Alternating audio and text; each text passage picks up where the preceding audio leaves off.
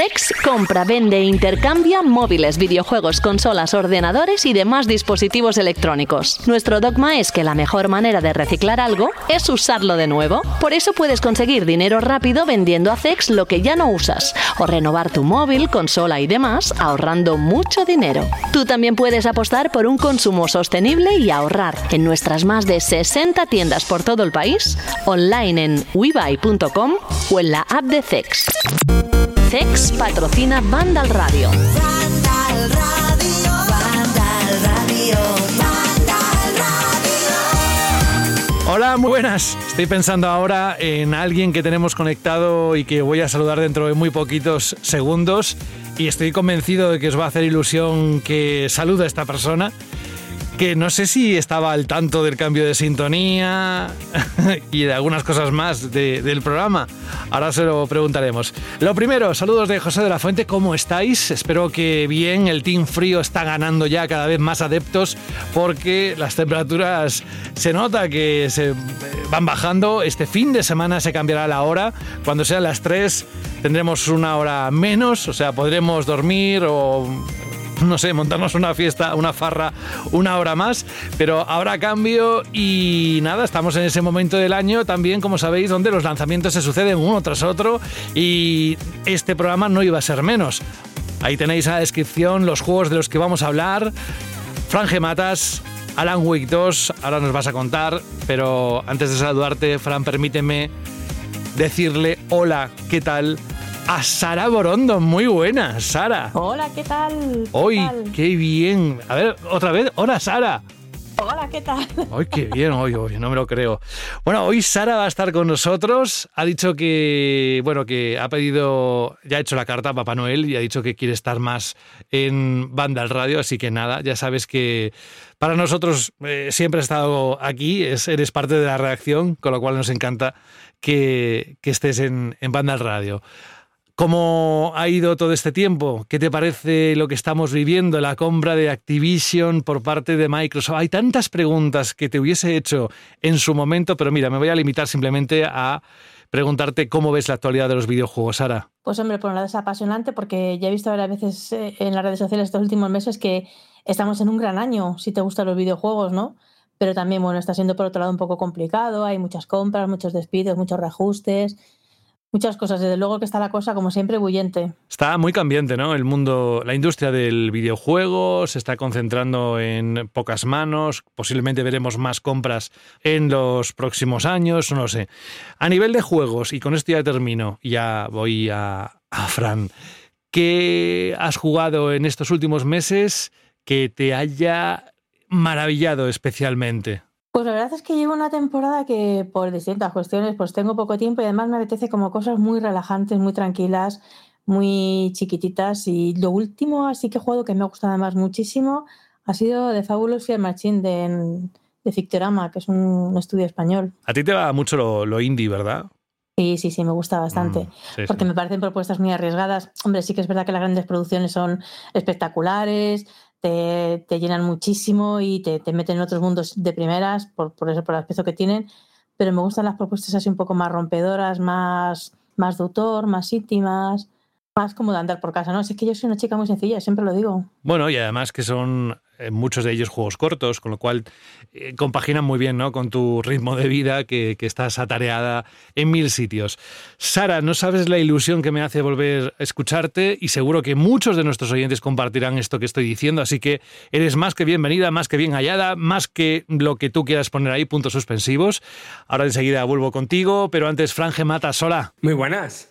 ¿A cuántos centímetros del suelo has estado elevado estos días? Eh, o sea, yo la figura de Spider-Man 2, esa de los 19 centímetros, no la tengo, ¿eh? No, no, no, no, digo porque como estabas esperando con tantas ganas, mira, no voy a entrar ahí, pero si estuviera seguramente Rubén te contestaría algo distinto, pero eh, como has estado jugando y has hecho el análisis de Alan Wake 2 y era uno de esos juegos topísimos para ti, pues eso, supongo que habrás estado elevado y por lo que me has contado un poquito así eh, por encima, bueno, y luego lo que cuentas en, en el análisis te ha molado mucho, ¿eh, amigo? Sí, sí, o sea, muchísimo más de lo que me esperaba. Ya, verdad que ya venía como.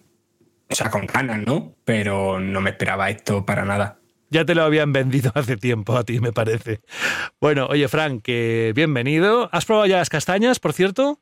¿Qué va, qué va? Todavía no. Nada, eh, Sara, no te he preguntado eso, pero es una tontería, pero ¿has ya probado las castañas o algo típico? Yo ya he comido turrón de chocolate, que por lo menos es como una tradición. ¿Y tú, Sara, algo de Pues mira, castañas? Va la, cosa, va la cosa tan deprisa que ya no sé si comprar hueso de santo, castañas, si comprar mi turrón o si seguir tomando granizado de limón. Espera, espera, que cae eso del hueso de santo.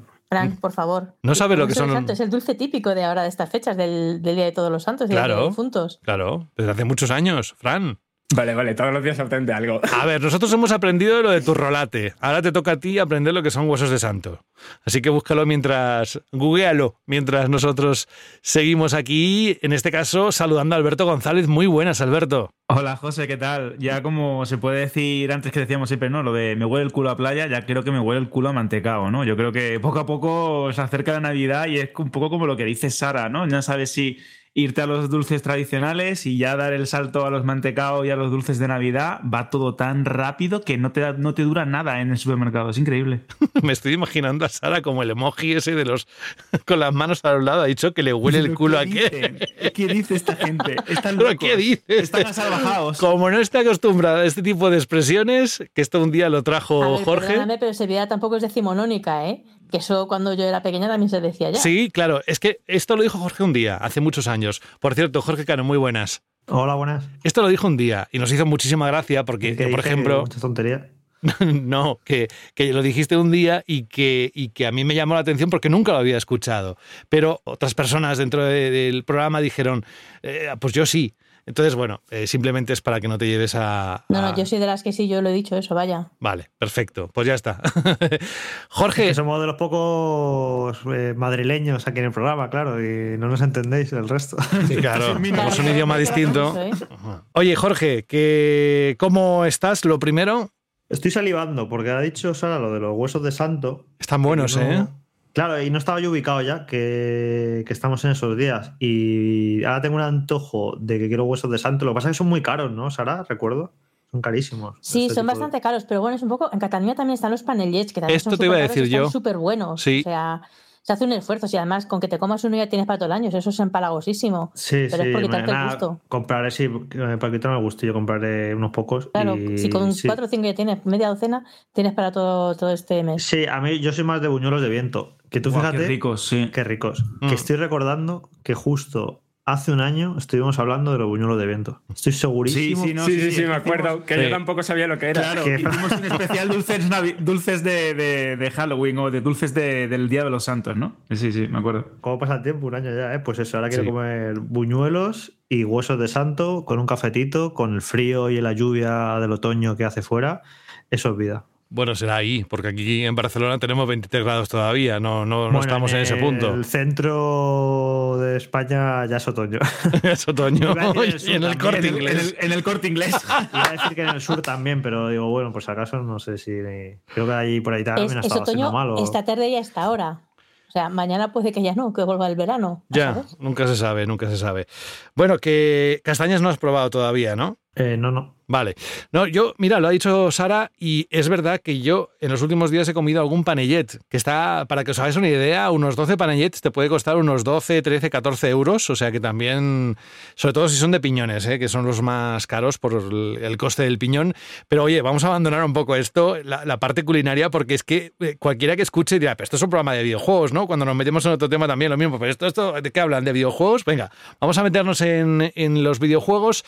Y la pregunta que siempre te hago, eh, evidentemente hemos recogido hoy en la escaleta lo que ha ocurrido, el evento digital de Microsoft con ese Xbox Partner Preview. Luego daremos buena cuenta, pero aparte de esto, ¿alguna cosa más que nos quieras comentar y compartir de la actualidad de los videojuegos? Bueno, pues eh, las noticias que están llegando estos días de lo bien que están vendiendo tanto Spider-Man 2 como el nuevo Super Mario. Que bueno, pues eh, Spider-Man 2 es el juego que más rápidamente ha vendido en PlayStation Studios, que vendió en 24 horas como 2 millones y medio. Y las ventas que van llegando en Super Mario Bros. Wonder, pues son también una auténtica pasada. En Europa es el mejor debut de la saga. En Japón ha vendido 600.000 unidades en una su primera semana. Y yo no sé si es raro que no haya mandado todavía a Nintendo una especie de nota de prensa diciendo la auténtica burrada que habrá vendido en su primera semana en todo el mundo. No sé si la mandará a lo mejor este viernes o qué. Pero vamos, que dos juegazos, como ya explicamos largo y tendido la semana pasada, y a los que también les están acompañando las ventas. Y al que se suma un tercer juegazo que yo sinceramente no me lo esperaba que fuera tan bueno, que es Alan Wake 2, que ahora lo analizará Fran, que bueno, aquí ya llevamos hablando mucho tiempo de él, tanto de que nos apetecía mucho del programa, que tenía muy buena pinta, que le teníamos ganas, pero yo sinceramente no esperaba que, que fuera a salir tan tan bueno como ha salido, está recibiendo unas notas excelentes. Y es porque Remedy, muchas veces los juegos de Remedy pintan muy bien, pero se quedan un poquito a veces en notables, no, no llegan a romperla. Me pasa un poco con Control y eh, en general con los juegos de Remedy, que yo creo que desde el primer Max Payne, que sí que fue muy rotundo, eh, siempre habían sacado juegos que estaban, muy, estaban bien o muy bien, pero no sobresalientes, a mi parecer. Y yo con Alan Wake 2 me esperaba un poco lo de siempre, ¿no? Que fuera un juego interesante, pero que no fuera sobresaliente. Y no, no, al parecer sí que tenemos un juego sobresaliente. Así que a mí personalmente me, me ha resultado una sorpresa lo, lo bueno que es y que ahora comentará Fran. Y es que la sensación que tenemos todos y todas es que los juegos que están saliendo este año va a ser complicado luego volver a la vista atrás y elegir uno o dos como los GOTI, porque hay un montón y teníamos también ese sentimiento de que con lo que ocurrió la semana pasada con el lanzamiento de esos dos juegos, Spider-Man 2 y el Super Mario Bros. Wonder, ya teníamos un montón de juegazos en grande mm, asociados al 2023. Pero yo os invito a que estéis muy atentos y atentas a lo que va a contar Fran, porque el juego de Alan Wake 2 se ha llevado una notaza, como nos ha dicho hace un momento Jorge. Bueno, nosotros vamos a por un consejo, como siempre, ya sabéis, y nos metemos con la única noticia, pero bueno, larga, del Xbox Partner Preview. No toquéis nada. Al caer la noche se escuchan las almas en pena de la electrónica que ya no usas. ¡Véndeme o te robaré el wifi! Pasa de ese móvil y véndeme a mí que soy una tablet y la tengo más grande. La pantalla mente sucia. Mejor a mí que soy una consola y para nada se me va la perola. Trae tus aparatos electrónicos a CEX y te daremos dinero en efectivo. Da una segunda vida a tus consolas, juegos móviles, tablets, ordenadores, películas y mucho más. Lleva tu electrónica a CEX y consigue Pastuki de la buena. Tiendas por todo el país y también online. Busca CEX.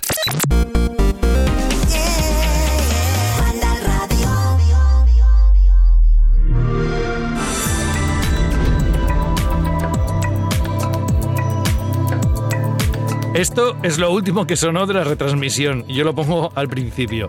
Bueno, ayer por la tarde, la tarde del miércoles, para situarnos bien, Xbox inauguró un nuevo evento de presentación titulado Xbox Partner Preview. Como el nombre indica, estuvo centrado en juegos de terceros y dejó nuevos trailers y algunos anuncios, estando entre lo más destacado el primer tráiler recoge babas, que es lo que más se va a vender cuando veáis, si no lo habéis visto ya, el remake de Metal Gear Solid 3.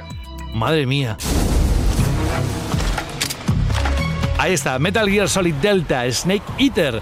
Es el remake del mítico Metal Gear Solid 3 y tras su anuncio en mayo de este año en un PlayStation Showcase, ¿os acordáis? Se dejó ver de nuevo esta semana. En esta ocasión para ver en acción su gameplay y sobre todo su sorprendente apartado gráfico lleno de detalles en la vegetación y la fauna.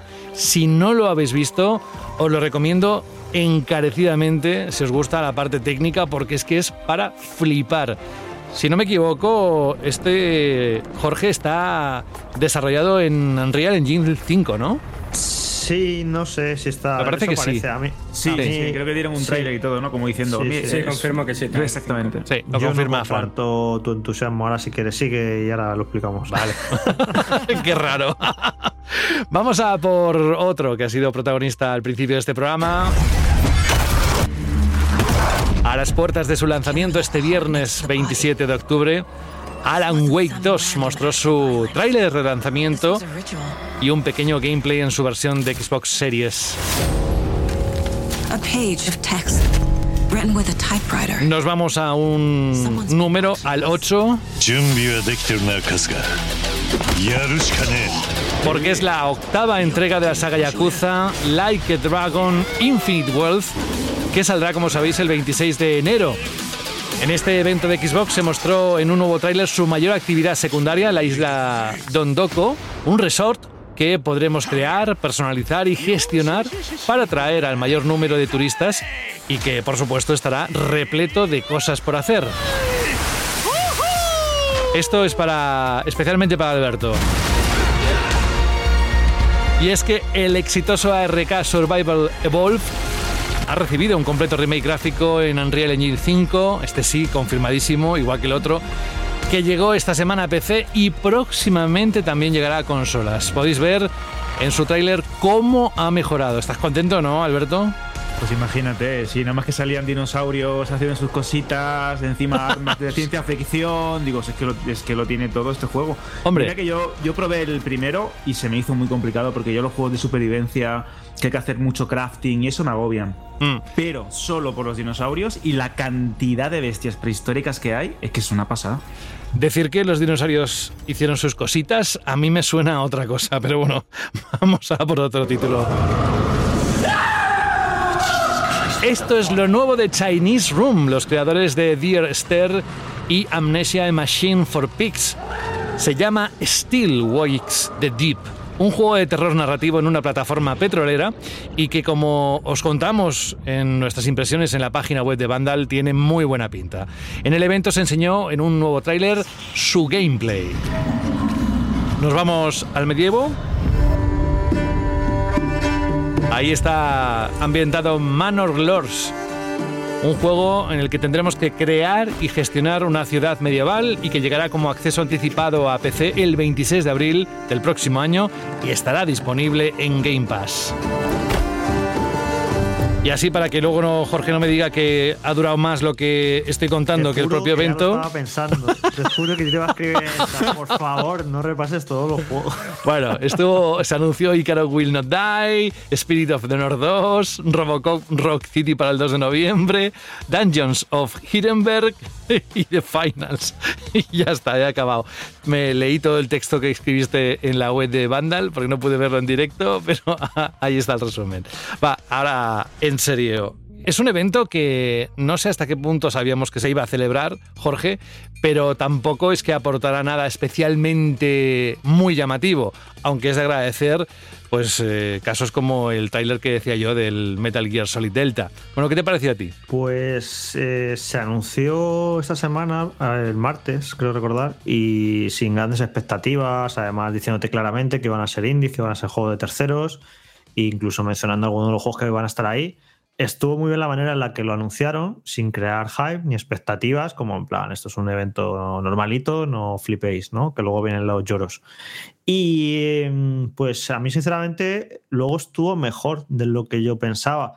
Y es un formato nuevo, que bueno, de nuevo no tiene nada, pero que nuevo en cuanto a los eventos que ha venido celebrando Xbox, ¿vale? Pero evidentemente lo que han hecho ha sido, otra vez más, copiar el formato de los Nintendo Direct, al igual que Sony con los State of Play, han copiado también el formato. Cada vez son más homogéneos estos eventos. Al principio yo creo que Xbox intentaba diferenciar un poco, que si con un plató, que si con, Con los desarrolladores, con entrevistas y demás. Y yo creo que eso han visto que a la gente no le gusta, han dicho, pues es que lo que mejor funciona es el formato de los Nintendo Direct. Y lo han copiado directamente. Y copiando ese formato, pues claro, es que funciona, es que es un formato que lleva tantos años que es juego, pum, juego, pum, y sin dar más vueltas y no duró demasiado. Y yo creo que estuvo bien, evidentemente, no fue una auténtica pasada, ni de por las revelaciones que hubo, ni nada, pero se mostraron juegos majos, se dieron nuevos trailers, algunos detalles, y nos dejó la sorpresita esa del primer gameplay de Metal Gear, que yo creo que no se lo esperaba nadie. Así que me parece un buen formato que si se convierte en más o menos periódico, como ocurre con los, este, los States of Play, que bueno, a lo mejor hay uno cada tres o cuatro meses, no sé si es lo que pretende hacer Xbox, pues a mí no me pareció que estuviera nada mal este formato, igual que también Nintendo tiene los Nintendo Direct, aparte los Indie Showcase, pues bueno, esto ya, todos estos formatos han venido para quedarse y creo que funciona este formato. Y creo que los que metían entrevistas y creaciones de los desarrolladores que nos puede gustar a los más cafeteros a lo mejor, pero que a la gente yo creo que la aburrían. Y creo que este formato es un poco, es bastante más entretenido y para todo el mundo y que y eso, yo vi que, que, que funciona y que, que han acertado con este formato. Yo es que precisamente soy de la otra parte, o sea, eh, para el público general e incluso nosotros para acudir a eso, para acudirlo en noticias y tal, pues este formato chachi pistachi, pero que no se olviden de, del otro formato. O sea, me acuerdo de que a principios de este año, claro, el evento acá en el que anunciaron el Hi-Fi Rush, hicieron un, evento con cuatro o cinco jueguitos, pero con los desarrolladores ahí explicándolo bien. Que entiendo que eso para la mayoría de la gente es la chapa máxima, pero a mí eso mm, me encanta. Y, o sea, que guay que tengan este formato, pero que tampoco descarten completamente el otro. Sí, luego estaba bien, Fran, porque luego cuando acababa cada vídeo, cada tráiler y demás, eh, te decía, si quieres más información, vete Te vas a YouTube o al Xbox a- Wire. al exacto. Xbox Wire y efectivamente había una publicación de cada uno de los juegos con un montón de información, incluso con una pequeña entrevista que expandía lo que antes habías visto en el vídeo. Así que yo creo que estuvo bastante bien de, vamos, de, de información. También, A mí también me gusta el, el formato este que comentáis. Nintendo, no me acuerdo cómo lo llamaba, el Link Tree, el no sé cuántos Tree. El House que- Tree, El sí. House Tree, eso es. Que tienes como el formato del Nintendo Direct, que te dan los, las novedades y tal. Y luego ahí sí que entras en profundidad, pues tienes tu parte de gameplay, el desarrollador está hablando contigo mientras alguien está jugando. Que eso, como dice Jorge, pues para los muy cafeteros yo creo que está muy bien. Y, y, y sí que est- al evento de ayer estuvo muy bien porque te dieron un montón de cosas y un montón de material, pero claro, si quieres entrar en un poquito más de profundidades, pues se echa en falta esa profundidad que decía Fran. Sí, no, pero lo curioso de esto es que, claro, eh, eh, buscar el equilibrio es complicado, porque eh, si estamos hablando eh, que estamos o que vivimos en un tiempo de sobreinformación, que queremos trailers eh, que condensen todo lo que significa un juego, que estamos pues, precisamente ¿no? sobreinformados, que los eventos demasiado largos nos aburren, que cuando introducen entrevistas o demasiado contenido fuera de gameplays, de trailers o de información nueva e interesante, consideramos que está como alargado artificialmente. Es muy difícil, que muchas veces lo pienso, construir un buen evento, ya sea en streaming o, como hacía Microsoft hace unos meses, también de forma física, con un buen escenario, con una, una buena carta de presentación y con una manera un poquito más pomposa, ¿no? De anunciar algo, algún videojuego, alguna saga o algún anuncio importante, valga la redundancia.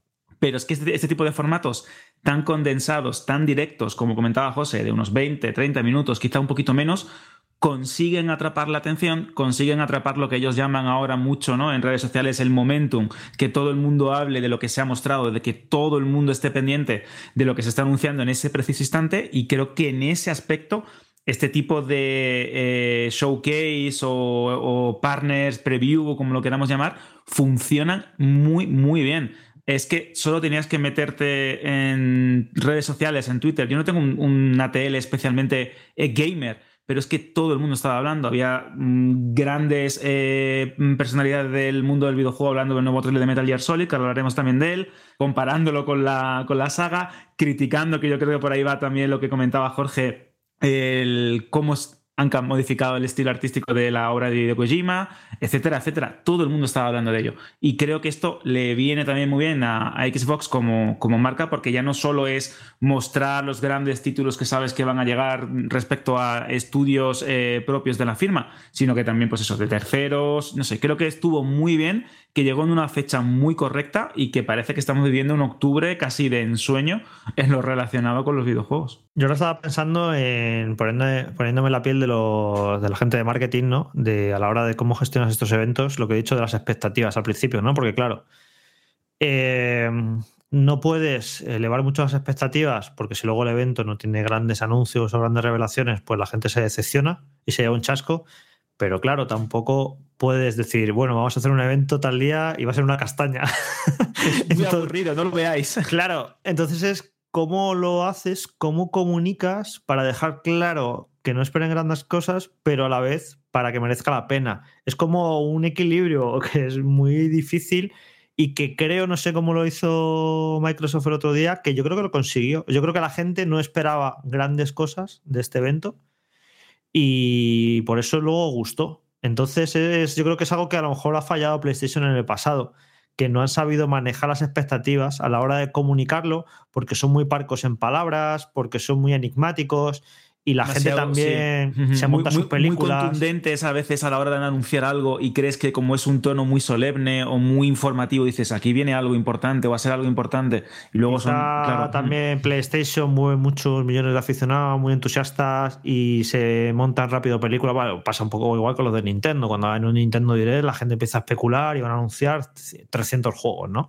Entonces es muy difícil eh, eh, por parte de los equipos de marketing en eso, cómo gestionas esas expectativas y demás. Yo creo que también ayudó, al menos en Europa, a que el evento no fuera a las 10 de la noche, a las 11 de la noche, que es como que te están que ese es un momento especial del día para todo el mundo porque pues yo que sé es después de cenar o cuando estás cenando y te relajas y demás y que te hagan ver un evento de videojuegos y luego no merece la pena te enfadas un poco no si es como por la tarde bueno, no pasa nada. Pero si es por la noche, bueno, a ver, si me estás aquí convocando a las 10, 11 de la noche, que sea para algo que merezca la pena, ¿no?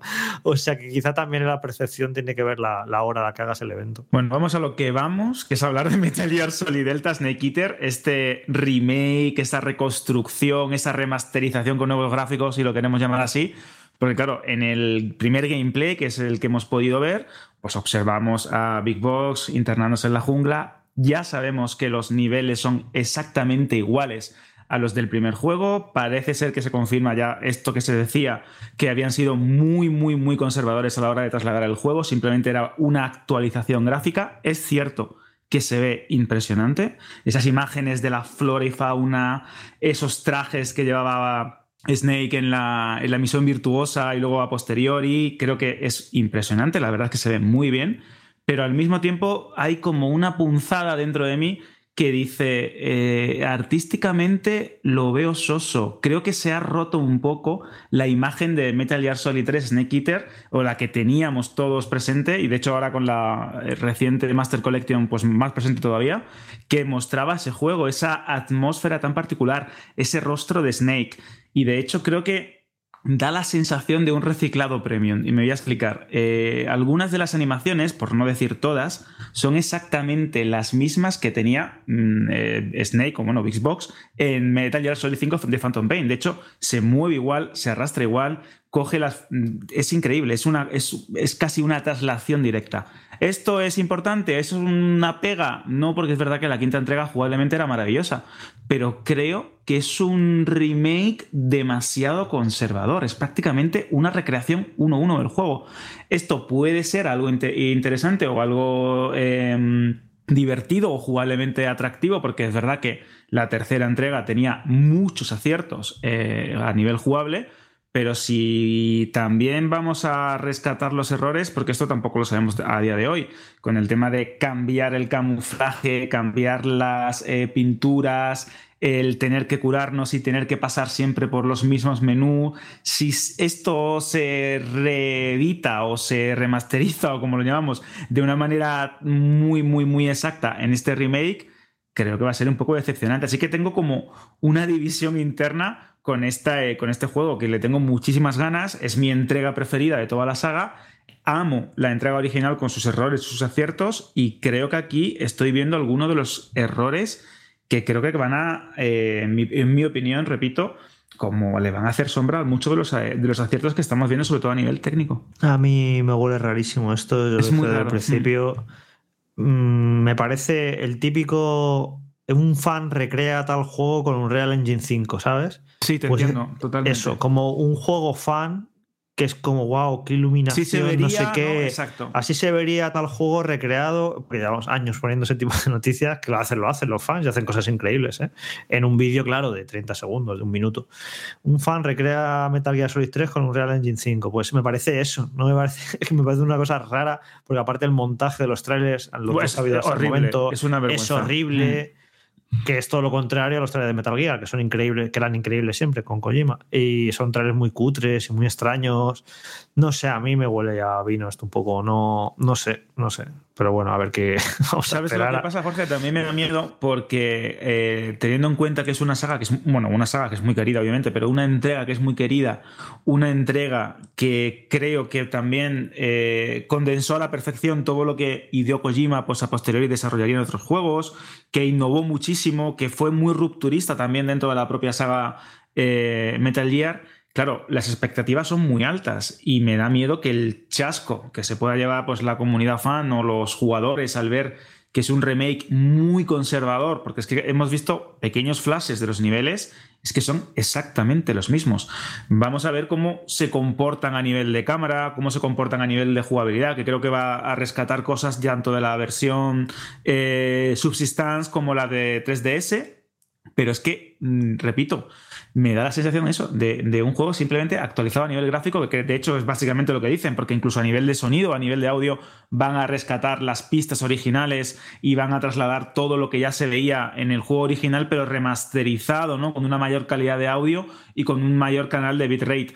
No lo sé, es que hay muchas cosas. Y luego las cinemáticas, porque mira, te digo una cosa, yo qué sé, pues si cogen el gameplay de Metal Gear 5, han cogido los escenarios del 3 y lo han cambiado de gráficos y ya está, pues dice, bueno, no la pueden liar mucho a lo mejor pero ponte a recrear todas las cinemáticas cuidadísimas del original, ahora con mejores gráficos, qué haces con la expresividad, eh, las expresiones faciales de los personajes. Que eran muy claro, comiqueras y muy para especiales. Play 2 estaban Sí. muy bien, pero ahora mm, con mayores gráficos tendrías que mejorar ¿no? esas expresiones faciales. No lo sé, cuando, no sé, no sé, puede ser un Cristo esto. Y Así luego, que, bueno. Jorge, a nivel de diseño, hay un- una serie de cosas porque hemos visto que se ha renovado el rostro del protagonista, que cambia y tiene unas facciones mucho más realistas. Claro, el rostro del, del modelado original pues era pues muy particular, con pues, lo, que, lo, que- lo que bien comentas, teniendo en cuenta las limitaciones técnicas de la 128 bits de Sony, etcétera, etcétera. Claro, esto también se aplicaba a los enemigos.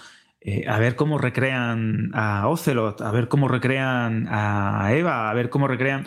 No sé, hay muchas cosas que no termino todavía de imaginar, ni sé por dónde van a ir a nivel artístico con este juego. Estoy poniéndole muchas pegas, estoy siendo muy crítico o muy escéptico, mejor dicho. Le tengo muchísimas ganas, estaré ahí el día uno porque, repito, es mi juego preferido de la saga y uno de los juegos que más me han marcado en mi vida.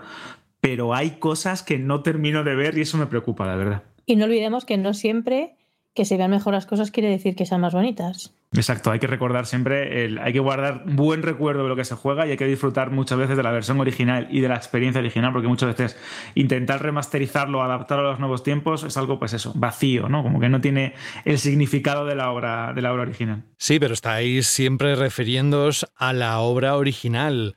¿Y qué hay de todos aquellos que no hemos jugado a esa obra original? ¿Y por qué tenemos que entrar en esos detalles y no lo vamos a detectar en ningún momento? Claro, es que cuando aparecen este tipo de juegos, eh, tenemos también que pensar en la otra parte, que nunca ha jugado al Metal Gear Solid 3 en este caso.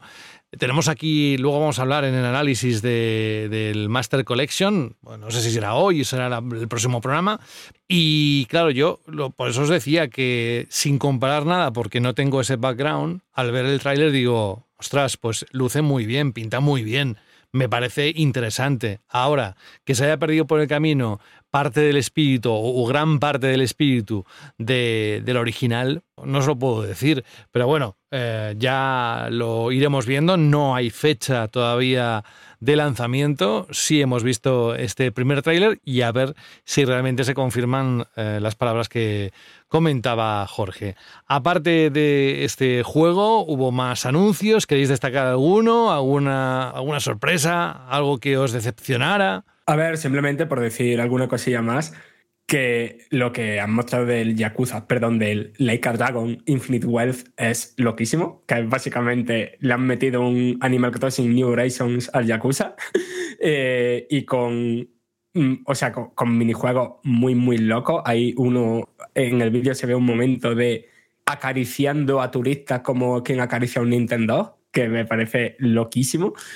Y después que todos los fans de los juegos de terror narrativo eh, le tengan echado el ojo al Steel Waste de VIP, porque, o sea, yo lo que vi en Gamescom me dejó loquísimo y lo de este trailer mm, pinta igualmente guapísimo. Eso es lo que te iba a preguntar, Fran, que es que tiene muy buena pinta. Y a los que nos gusta el terror, los juegos de investigación, con mucho énfasis en la narrativa, y encima en esa ambientación tan concreta en una plataforma petrolífera en mitad del océano, con ese toque Lovecraftiano, es que me parece impresionante.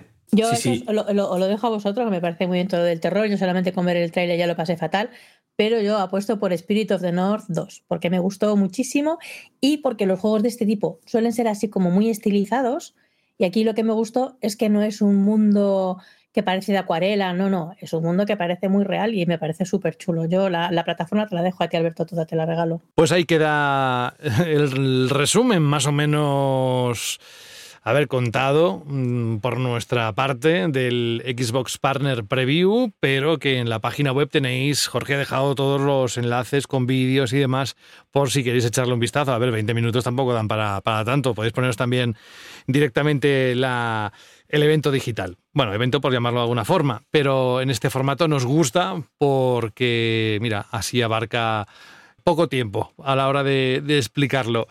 Eh, me parece que no estoy seguro de si estamos preparados para lo que nos tiene que contar ahora mismo Fran. Por si acaso, por si acaso, hacemos un pequeño resumen de lo que vamos a tener dentro de nada y es Alan Wake 2.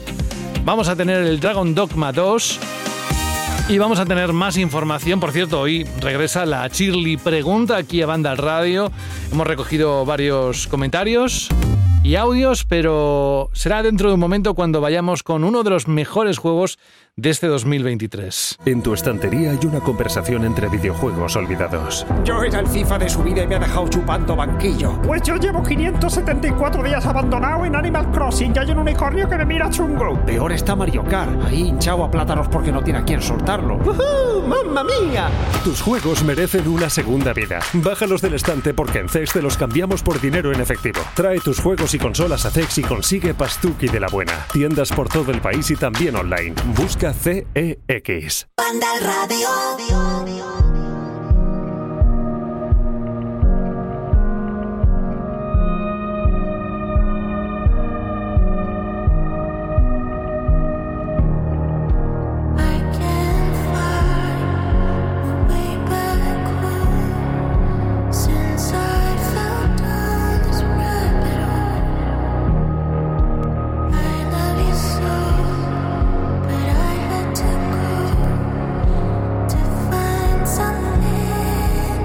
Tantos años esperándolo y los fans, lo podemos decir bien alto, tiene una notaza en todos los análisis, no solo el de la página web nuestra, en, la- Vandal, pero los fans de Alan Wake están de enhorabuena y los de también los que les gustan los juegos de terror, incluso aquellos que aman las buenas historias.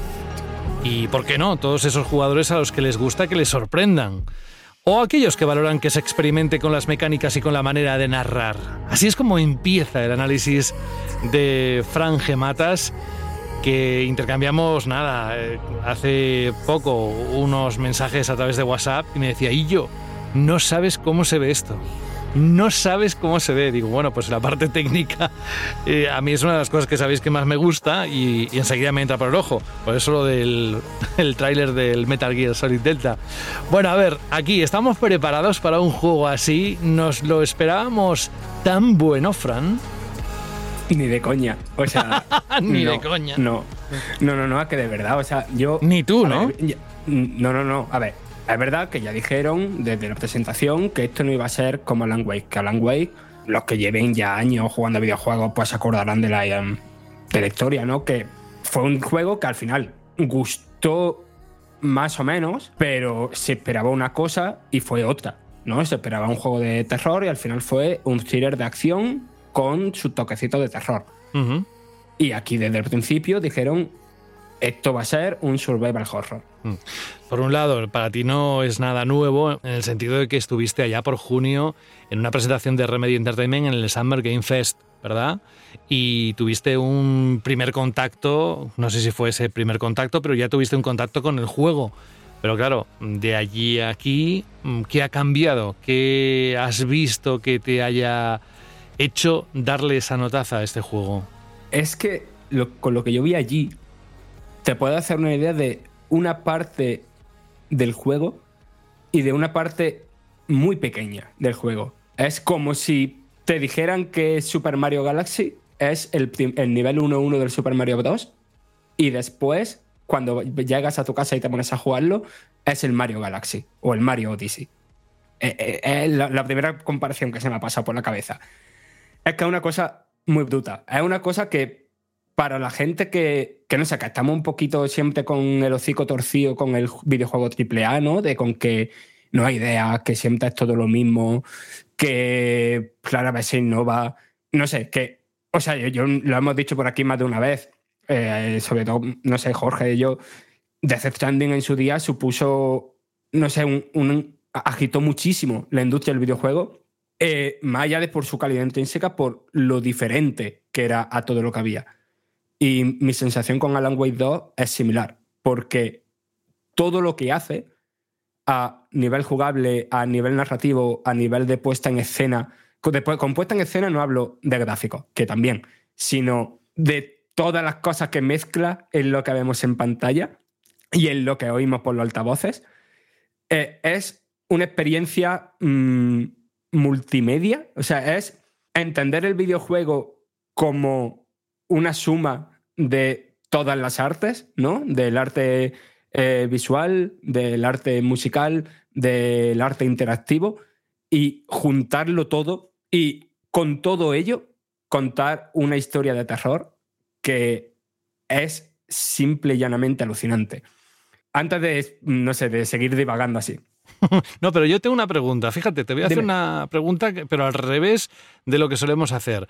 Para llevarse un, un 10, la máxima nota, ¿qué le ha faltado a este juego? Así, muy en resumen, ¿eh? sin entrar en lo que posiblemente luego igual expliques más en detalle. Pero ¿qué, para ti, qué le ha faltado a este juego para llevarse la máxima nota? Lo primero es que, ¿qué entiende cada uno por un 10? ¿no? Yo un 10 lo veo como un juego que establece un nuevo nivel para la industria del videojuego. No es un juego perfecto. Para mí un juego puede ser perfecto, pero si es algo continuista que hayamos visto, yo personalmente jamás le daría un 10.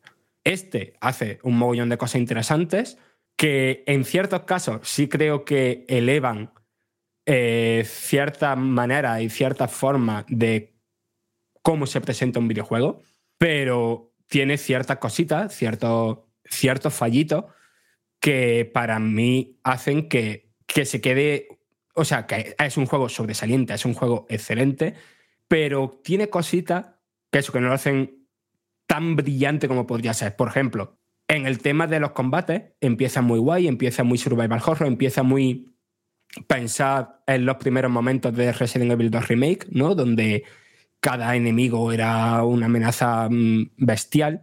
Y aquí es verdad que no hay tantísimos combates y que, y que por tanto eso consigue mantenerlo durante más tiempo, ¿no? Ese que, esa tensión constante cada vez que sale un enemigo.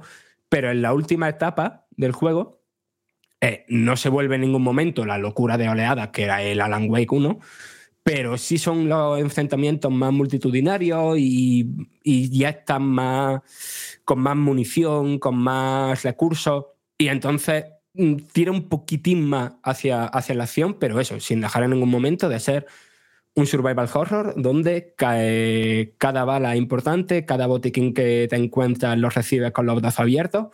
¿Por qué eso? Porque estás siempre eh, con los recursos al límite. Evidentemente, en tu análisis dentro de la página web de Vandal está todo muy bien explicado. Quizás hay alguna cosa que no cuentes aquí y que está ahí. Pero vamos al punto inicial, al punto, yo creo que más importante, que siempre te preguntamos cuando hay una. Claro, aparece un 2 aquí. ¿Hasta qué punto es necesario conocer el lore de Alan Wake eh, y empezar un juego sin saber nada? ¿O debes saber algo? Mm, ¿Es continuista en este sentido? Supongo que sí, porque se quedaron muchas cosas por desvelar en el primero y todo lo que ha salido transmedia de esta franquicia. Así que yo empezaría por cómo se ha de afrontar Alan Wake 2. Tanto si has jugado a los anteriores, al anterior, bueno, ya has visto eh, los DLCs o lo que sea, como si no has visto nada de ello. Esto, responderlo sin spoiler, que no lo voy a hacer, no, no quité todavía el podcast, es complicado. Pero la situación ideal para disfrutar de Alan Wake 2 es haberse jugado Alan Wake y los DLC y haberse jugado Control y los DLC. Y si encima mmm, conoces algo del pasado más pasado de Remedy, eh, mejor todavía. Esa es la situación ideal, ¿vale?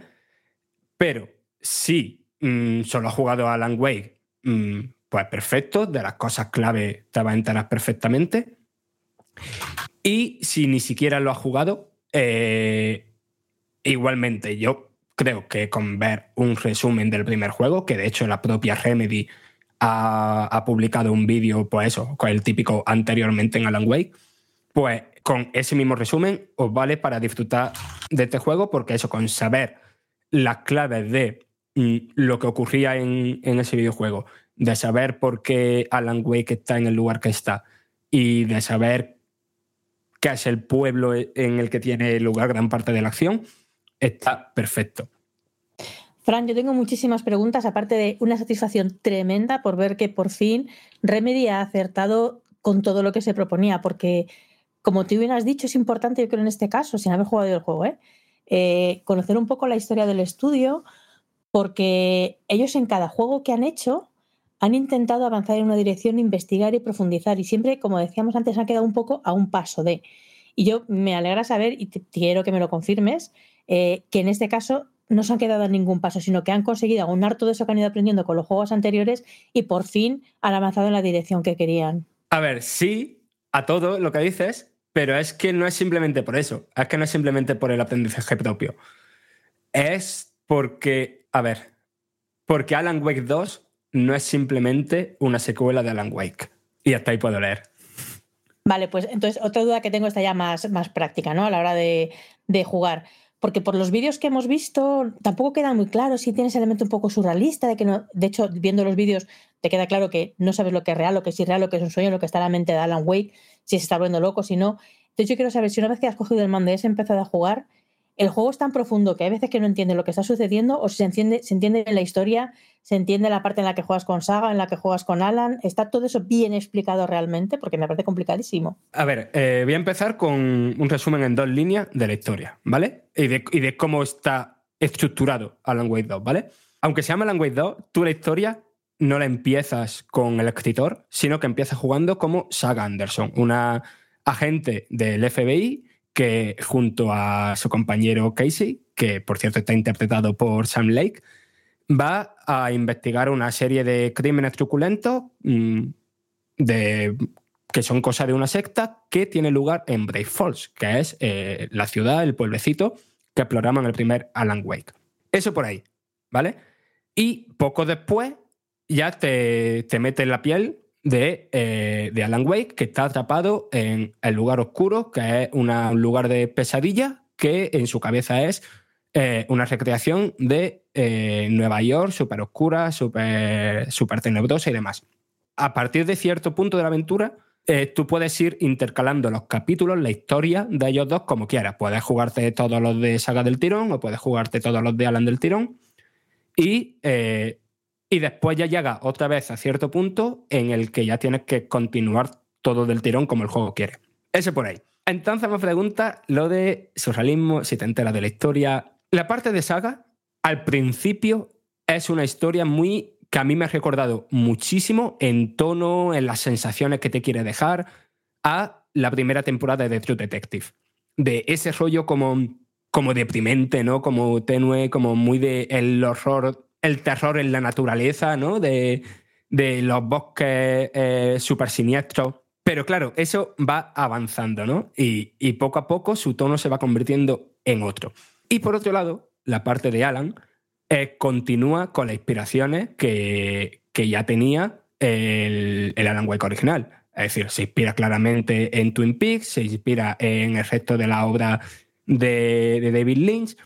Y básicamente ahí muchísimo surrealismo, eh, mucho absurdo y eso al final se extiende por, bueno, al final no, mm, prácticamente de principio se extiende en toda la, en toda la narrativa. Conforme se van mezclando las narrativas de, de Saga y de, y de Alan, es una historia muy compleja estructuralmente, muy surrealista, muy de preguntarte qué estoy haciendo y por qué lo estoy haciendo. Y aún así, súper satisfactoria, te atrapa de una manera que como poca historia de un videojuego te lo consigue. Y eso gracias a cómo son sus su mecánicas de juego, a cómo narra, al buen ritmo que tiene todo, toda, es- toda la trama. Fran, en tu análisis, que me lo he leído de cabo a rabo, me ha, me ha encantado, me ha puesto los dientes largos. Hablas de, de la narrativa o de la manera en la que el juego presenta la historia. Creo que es algo que me gustaría que explicaras bien, porque creo que es una manera muy original de presentar una historia o de ofrecerse al jugador utilizando el medio digital. De hecho, esto lo has comentado al principio de, de tu intervención ahora aquí en Vandal Radio. Y luego una cosa que me llama mucho la atención es cómo el juego se divide en dos partes, la de Saga y la de Alan Wake, cada una con una serie de, elementos y mecánicas jugables distintas y que se pueden intercalar o que tienen como un orden. Explícanos un poco, porque creo que eh, toda esta presentación que tiene el juego es algo muy distinto, muy original y que creo que merece la pena que hagas énfasis en ello. Empiezo con lo de la narrativa, ¿vale? Alan Wake coge distintas maneras de narrar el videojuego y distintas maneras de contar historias de, de, otro tipo de arte audiovisual y la integra todo. Quiero decir, evidentemente hay muchísima narrativa ambiental, es decir, de entrar a un edificio y ver carteles o ver decoraciones y, o mm, no sé, explorar escenarios, ¿no? Y que, y que simplemente con esa exploración, ¿no? Te están contando algo, ¿no? Te están dando unas pistas de lo que está ocurriendo allí, ocurriendo allí o lo que ha pasado anteriormente. Evidentemente hay escenas cinematográficas tradicionales. Tampoco faltan, aunque tampoco abundan, hay, no, no hay tantísimos como en Control, por ejemplo. También hay eh, documentos que te cuentan tal o cual, o acceder a un ordenador para leer eh, mm, correo electrónico y demás.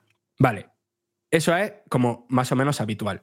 Pero es menos habitual estar jugando, moviendo a tu personaje, y que como ya ocurría en Control, ya empezaron a testear con esto un poquito en Control, y a mí fue algo que me flipó, que es que se superpongan a la partida, al gameplay, a lo que estás jugando, siluetas y personajes de acción real que te van contando algo mientras tú estás jugando, mientras tú te estás moviendo.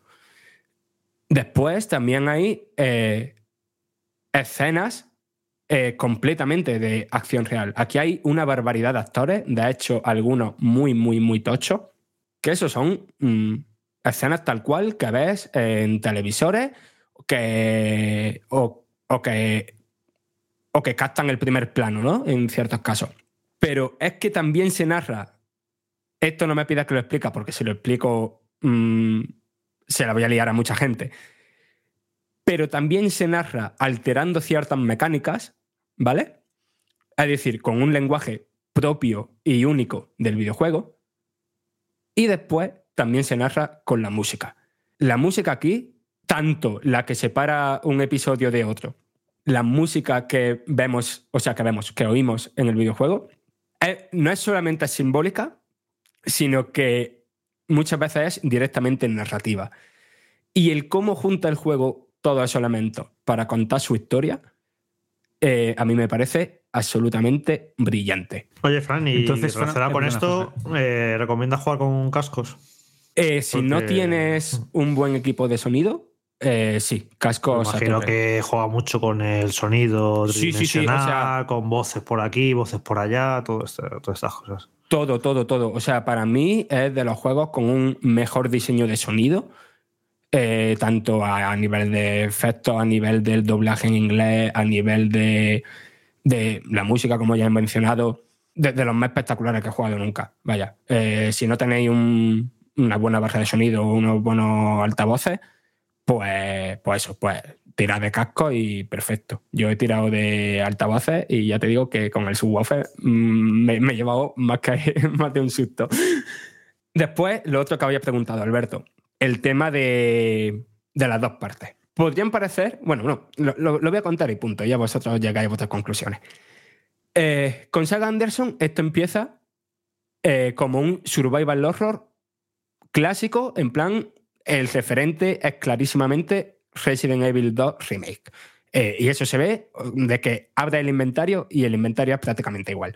Y, y, el- y las cosas que vas haciendo es exactamente igual. Es decir, es un juego en el que hay que explorar mucho para conseguir recursos, que hay que que vas consiguiendo llaves, que vas consiguiendo fusibles, que vas consiguiendo herramientas para ir abriéndote paso por un escenario por el que ya has pasado, pero hay puertas cerradas que antes no podías acceder, ¿no? Es básicamente eso, un survival horror con su backtracking y, y todos esos elementos clave que, que tanto nos gustan de este género.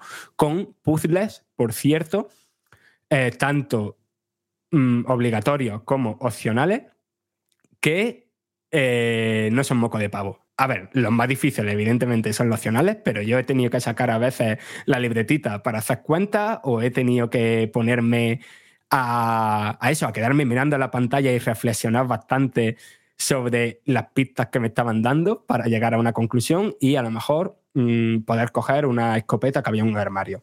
Y después el combate sigue la premisa del Alan Wake, ¿no? Es decir, esto de la luz contra la oscuridad, ¿no? De eh, primero tienes que alumbrar a los enemigos para quitarles la, cap, la sombra ¿no? que, que, los rodea, para ya después poder dispararles. Pero, como he dicho antes, esto se deja de acción y de combate contra 10 enemigos para que un enemigo o dos enemigos ya sean eh, una amenaza, tanto por las balas que aguantan, por cómo se mueven, por cómo te mueves tú. Aquí la cámara es bueno, como la de las remakes de Resident Evil, ¿no? Eh, mucho más cercana, mucho más agobiante y es súper, súper satisfactorio. El gunfield, el cómo se siente el disparar, la, la esquiva, mm, todos los elementos del combate. Es muy, muy guay. Pero después están las cosas particulares de Saga y que son principalmente eh, Saga, como he dicho, es una detective del FBI, eh, entonces pues va eh, resolviendo o sea, va haciéndose cargo de casos, va eh, recopilando pistas conforme investiga el escenario, conforme habla con personas, conforme básicamente avanzamos en la partida, ¿no? Entonces, tú con un solo botón, en cualquier momento que estés jugando, accedes sin tiempo de carga alguno, que a mí se me parece una locura, a un espacio tridimensional que está dentro de su mente, una oficina de detective, que, que es un espacio pues, que tiene además de las típicas cosas para mmm, mejorar armas, para ver los coleccionables que has conseguido y tal, mmm, tiene dos elementos clave. Por un lado, la típica pared esta, ¿no? De, de investigadores del FBI, ¿no? Con su, con su archivo, sus fotos pegadas en la pared, sus chinchetas, su hilo uniendo unas cosas u otras a otras. Y entonces, claro, eso es clave para descubrir los siguientes pasos que tienes que dar en una investigación, en plan de que tú vas jugando, vas consiguiendo pistas y con esas pistas vas respondiendo a las preguntas que se te plantean en ese tablón de investigación. La idea es genial y la mayor parte del tiempo es súper, súper, súper guay. Y el único pero que le pondría es que hay al, algún momento, sobre todo al principio, que te hace entrar mucho, ¿no? Que, que te hace entrar muy de seguido, ¿no? Por el ritmo al que te van dando las pistas. Y que hay también alguna investigación en la que le lleva la delantera, ¿no? Eh, de que antes de que te pongas a, a poner chinchetas, ¿no? Y a, y, a, deducir, antes de que Saga se ponga a deducir, tú has deducido antes que ella.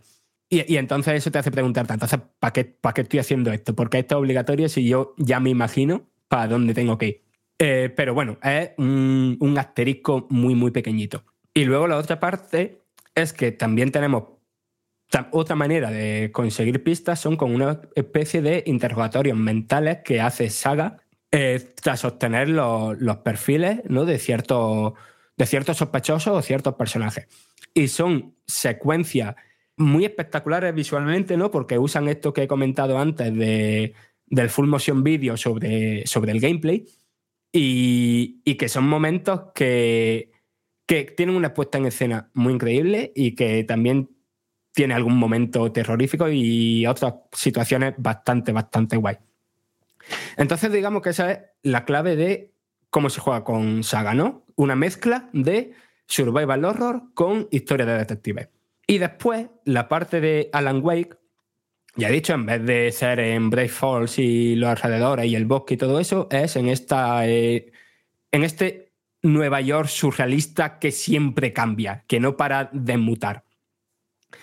Eh, y la jugabilidad con Alan Wake es más propia de un juego de terror psicológico, ¿no? Aunque aquí eh, tenemos un combate que es muy similar al de Saga y la única diferencia, pero es una diferencia importante, es que con Saga vemos claramente, bueno, claramente, sabemos cu- cu- cuándo hay un enemigo, ¿no?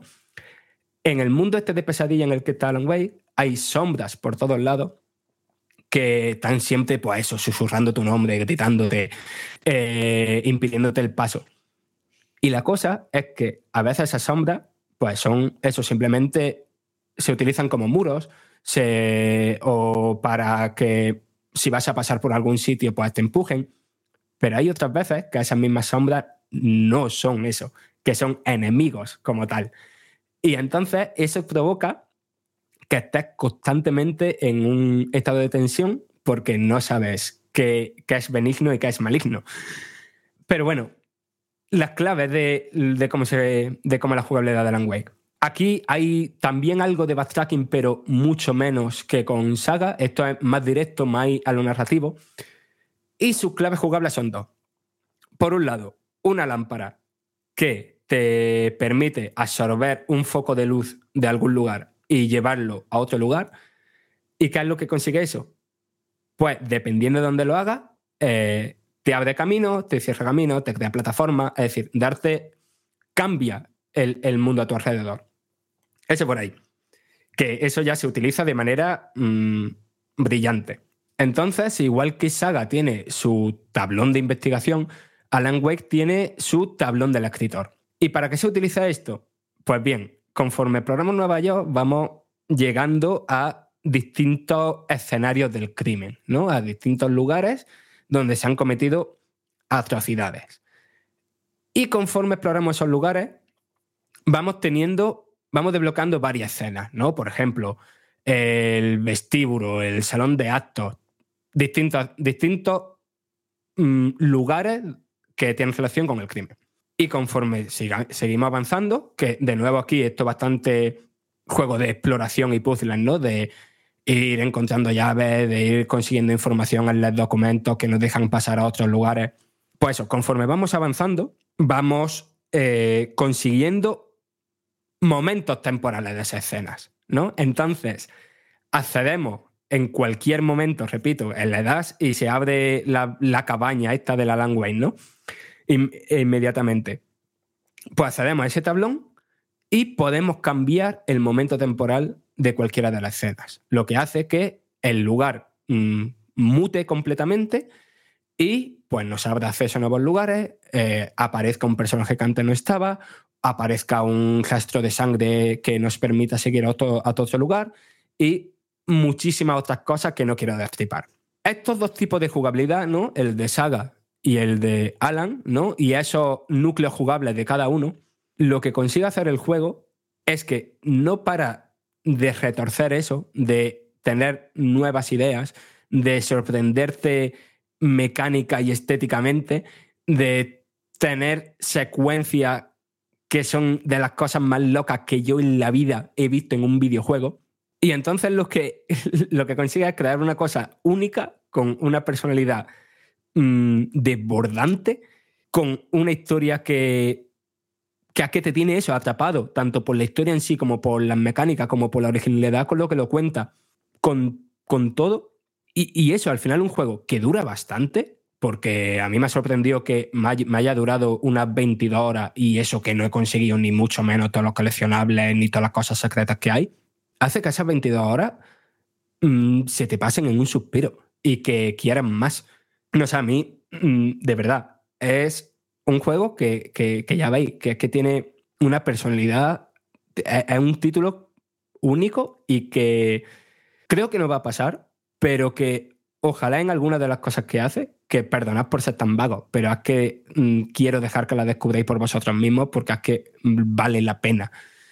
Pero espero que, que al- algunas de las cosas que hace influyan, o al menos que influya su, su valentía, su manera de hacer las cosas de manera diferente a como se suelen hacer, porque, porque sí, porque ya basta de, eh, de que todos los videojuegos eh, tengan que mm, tener ciertos elementos que, que- son clónicos, ¿no? Y cu- cuando no le hace falta, ¿no? Ya lo hemos hablado aquí mil veces, el tema del equipamiento, de los elementos RPG, de, de cómo funcionan las misiones secundarias, de que todos los juegos son, esto meterlo entre 8.000 millones de comillas, ¿no?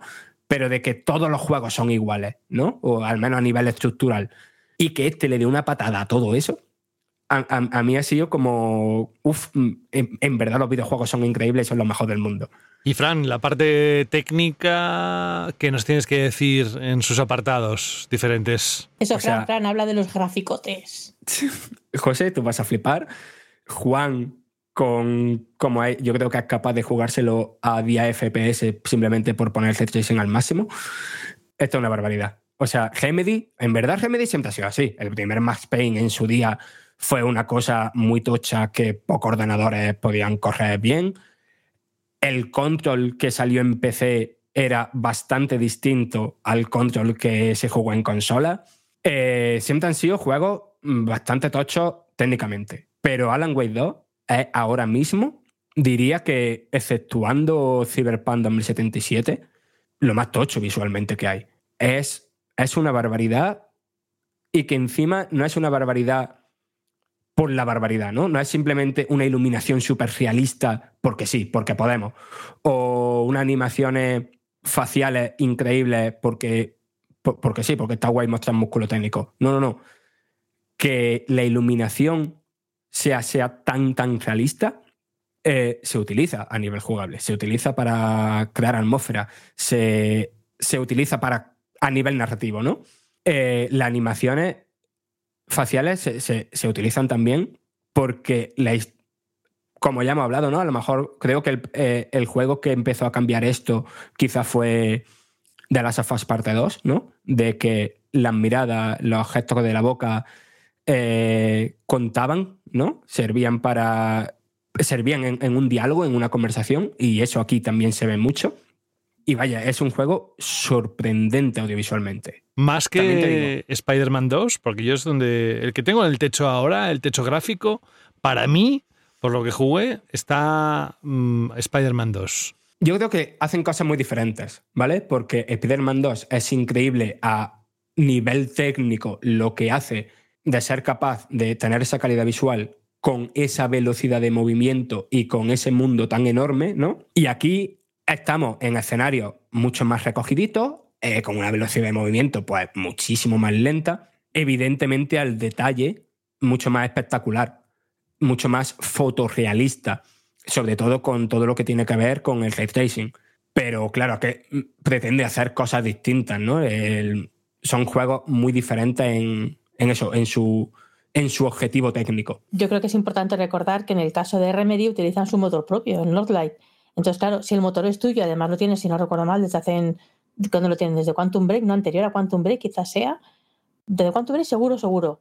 Y es un motor que lo tienes muy manejado, lo tienes muy trabajado, te lo puedes ir adaptando tú a las necesidades de cada juego. Y eso es mm, bastante importante en el caso de Remedy, que además me estás comparando, José, dos juegos que son Remedy es un estudio independiente que tiene sus posibilidades bastante limitadas frente a un juego en el que llega Sony y pone la morterada. Entonces, que sean, que sean unos gráficos que transmitan esas sensaciones, a mí ya me parece un logro técnico súper importante de Remedy, vaya. Era un poco por situarme, ¿eh? desde luego es comparar dos cosas bastante diferentes, pero a mí me gusta, ¿sabes? En la generación eh, empezar a, a clasificar esos títulos según la, la percepción que tengo a nivel visual. Vale, yo por lo que he visto te digo que de, de Marvel Spider-Man 2 he visto muchos vídeos y análisis técnicos, pero todavía no lo he podido jugar en Ah, mi amigo, televisor por ah, amigo. falta de tiempo. Pero para mí, Alan Wake 2 ahora mismo es el techo técnico. Techo técnico con asterisco. Por lo que ha salido del análisis técnico, la, versión de consola, al menos de Play 5 y de Xbox Series X, mm, frame perfecta, eh, se ven del carajo. Pero esto, donde van más allá, es en la versión de PC. Una versión de PC que la gente cuando salieron los requisitos se llevó las manos a la cabeza, pero es que son los requisitos de, oye, que ya hemos cambiado de generación, que esto es la Next Gen. Y, evidentemente es un juego exigente, que es un juego que la gente que lleva con su ordenador de 5 años, con su 1060 o su 1080, eh, pudiéndolo mover todo, bueno, todo, pudiendo jugar a todo con a buen frame rate y tal, no va a poder. Esto ya es un salto generacional en este sentido. Es que el, el ray tracing en PC es que es una barbaridad. Es que no, no, no- no tiene sentido. Es que si podéis poneros a buscar imágenes, bueno, en el análisis están, pero con ordenadores más potentes aún, porque esto es una barbaridad. Es un juego de estos preparados para el futuro. O sea, no sé si habrá, si con los componentes que hay disponibles hoy día, se puede poner este juego al máximo, máximo y con buena fluidez. Pero es eso, un juego preparado para el futuro. Y después, eh, a nivel sonoro, ya le he comentado un poquillo antes con Jorge y solo quería hacer un apunte. El doblaje al inglés es increíble, es fantástico.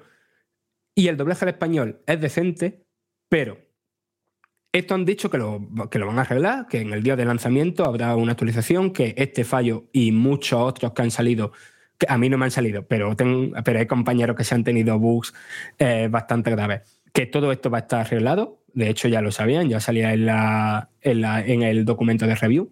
Pero yo cuando ponía las voces en español, de repente decía una línea en español, otra línea en inglés, otra en otro idioma, mm, se volvía loquísimo. Yo lo digo por si acaso, para que, para que miréis cuando salga el juego si, si esto lo han arreglado. Y también pasaba algo similar con, con los subtítulos. Si los ponía en cualquier idioma que no fuera el inglés, a lo mejor en cierta secuencia empezaba la secuencia, la pantalla se llenaba de subtítulos, de que prácticamente ni veía los personajes, y ya después durante el resto de la secuencia mm, no había subtítulos. Ha habido algunos bugs detectados durante los últimos días del proceso de análisis y demás, y Remedy ya son conscientes y seguramente los arreglen con parches en los próximos días. Eh, a ver qué ocurre con esto del tema este de los subtítulos y del doblaje. Del doblaje comentar que me parece un gran detalle que se han molestado en que vuelva a ser el, protagonista, eh, eh, ¿cómo es? Eh, ¿Lorenzo Beteta es? El- bueno, la, la voz de, del primer Alan Wake, 13 años después, que era el que de- doblaba a David Duchovny en Expediente X Sí, X, sí. una, foto- una, foto- una voz súper famosa en España. Y que, bueno, pues eso, que se en doblarlo, que no tendrían por qué haberlo doblado, yo qué sé, y encima buscar al mismo actor de doblaje y demás, que yo creo que queda un poco señal de que, yo qué sé, que es un producto cuidado y que, aunque dice Sara que no han tenido la mortera, la morterada de dinero de Sony, pero sí han tenido la morterada de dinero de Epic Games. Ojo, Sí, eh, sí. que Ah, sí, sí, este- sí, claro. Claro, claro, que no es un juego de bajo presupuesto. Bueno, y yo qué sé, Fran lo habrá visto. No, no, al contrario, es, es típico juego de mm, ver los créditos durante un cuarto de hora, ¿sabes? Hmm, Que también te digo, eh, que Control también lucía como un juego muy. Muy- de gran factura de técnica. gran muy factura y Sí. tuvo un presupuesto bastante ajustado. ¿eh? O sea que como que Remedy le sabe sacar jugo al dinero y consiguen hacer cosas muy impresionantes, a lo mejor con presupuestos no tan grandes como otras eh, superproducciones de la industria. Sí, porque además tampoco es un estudio tan grande, ¿no? Solo me habrán tirado de, habrán externalizado lo, lo que no está escrito en los papeles, vaya. Sí, Lo sí, que- muchos estudios externos en, en los créditos. Yo solamente. Sí. Bueno, iba a preguntar algo de- del juego, José. No, no, no, no, iba a hacer ya el punto final. Vale, simplemente una. mm, No sé, como. Una reflexión optimista, ¿no? A- Aparte de que, ya os digo, que de verdad, si os gustan los juegos de terror, si os gustan las buenas historias, si os gusta que os sorprendan a topísimo con Alan Wake 2, vais a flipar. Pero eso, lo que decía Jorge, este creo que es el primer juego tocho que ha salido de Epic Games Publishing. Y ya han salido eh, gente de Remedy diciendo que la relación con, con la editora, que ha sido genial, en plan de que no le han puesto pegas, que le han dejado libertad absoluta y todo eso.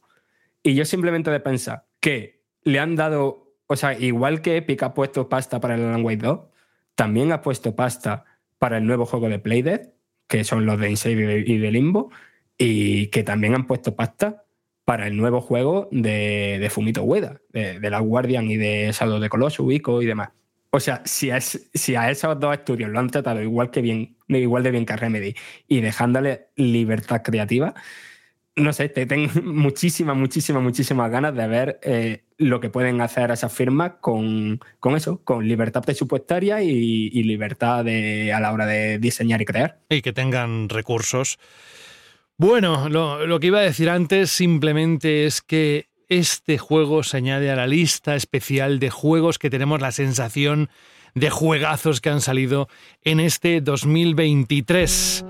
El análisis, videoanálisis las fotos para que podáis ver ese ray tracing y todo lo que necesitéis saber sobre este juego de Remedy está ahí en Vandal, os está esperando y ese sobresaliente de un juego que nos ha sorprendido y para bien, con lo cual no podemos estar más contentos la comunidad de jugadores.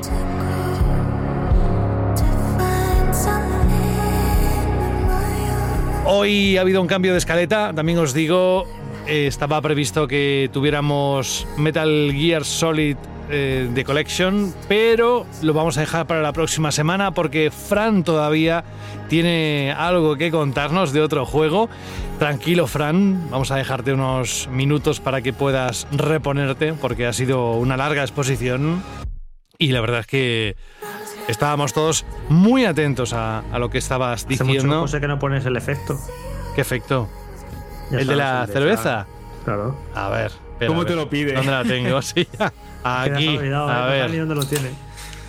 Ahí, ahí. Este juego está en. Play it day one with Game Pass. No, este juego no. Es que este es otro de los efectos que tengo metido aquí. Bueno, vamos. Ahora, ahora tenemos narrativa ambiental. Esta Sí, sí, no me la sí, sí, esperaba sí. yo. Ah, amiga, y espérate. Que cumplimos 10 años, Sara, este, esta temporada. Ojalá, 10 José, añitos. Digo del programa, mujer. Pues mira, no sé si yo querría cumplir 10 años tal y como está el mundo de agitado, ¿eh? Pero bueno, eh, vamos a algo que también hemos venido contando en los últimos programas. Vamos a poner un poco de ambiente de susto. Música de Halloween. Porque se acerca esa fecha especial. Tenemos muchas ganas de asustarnos.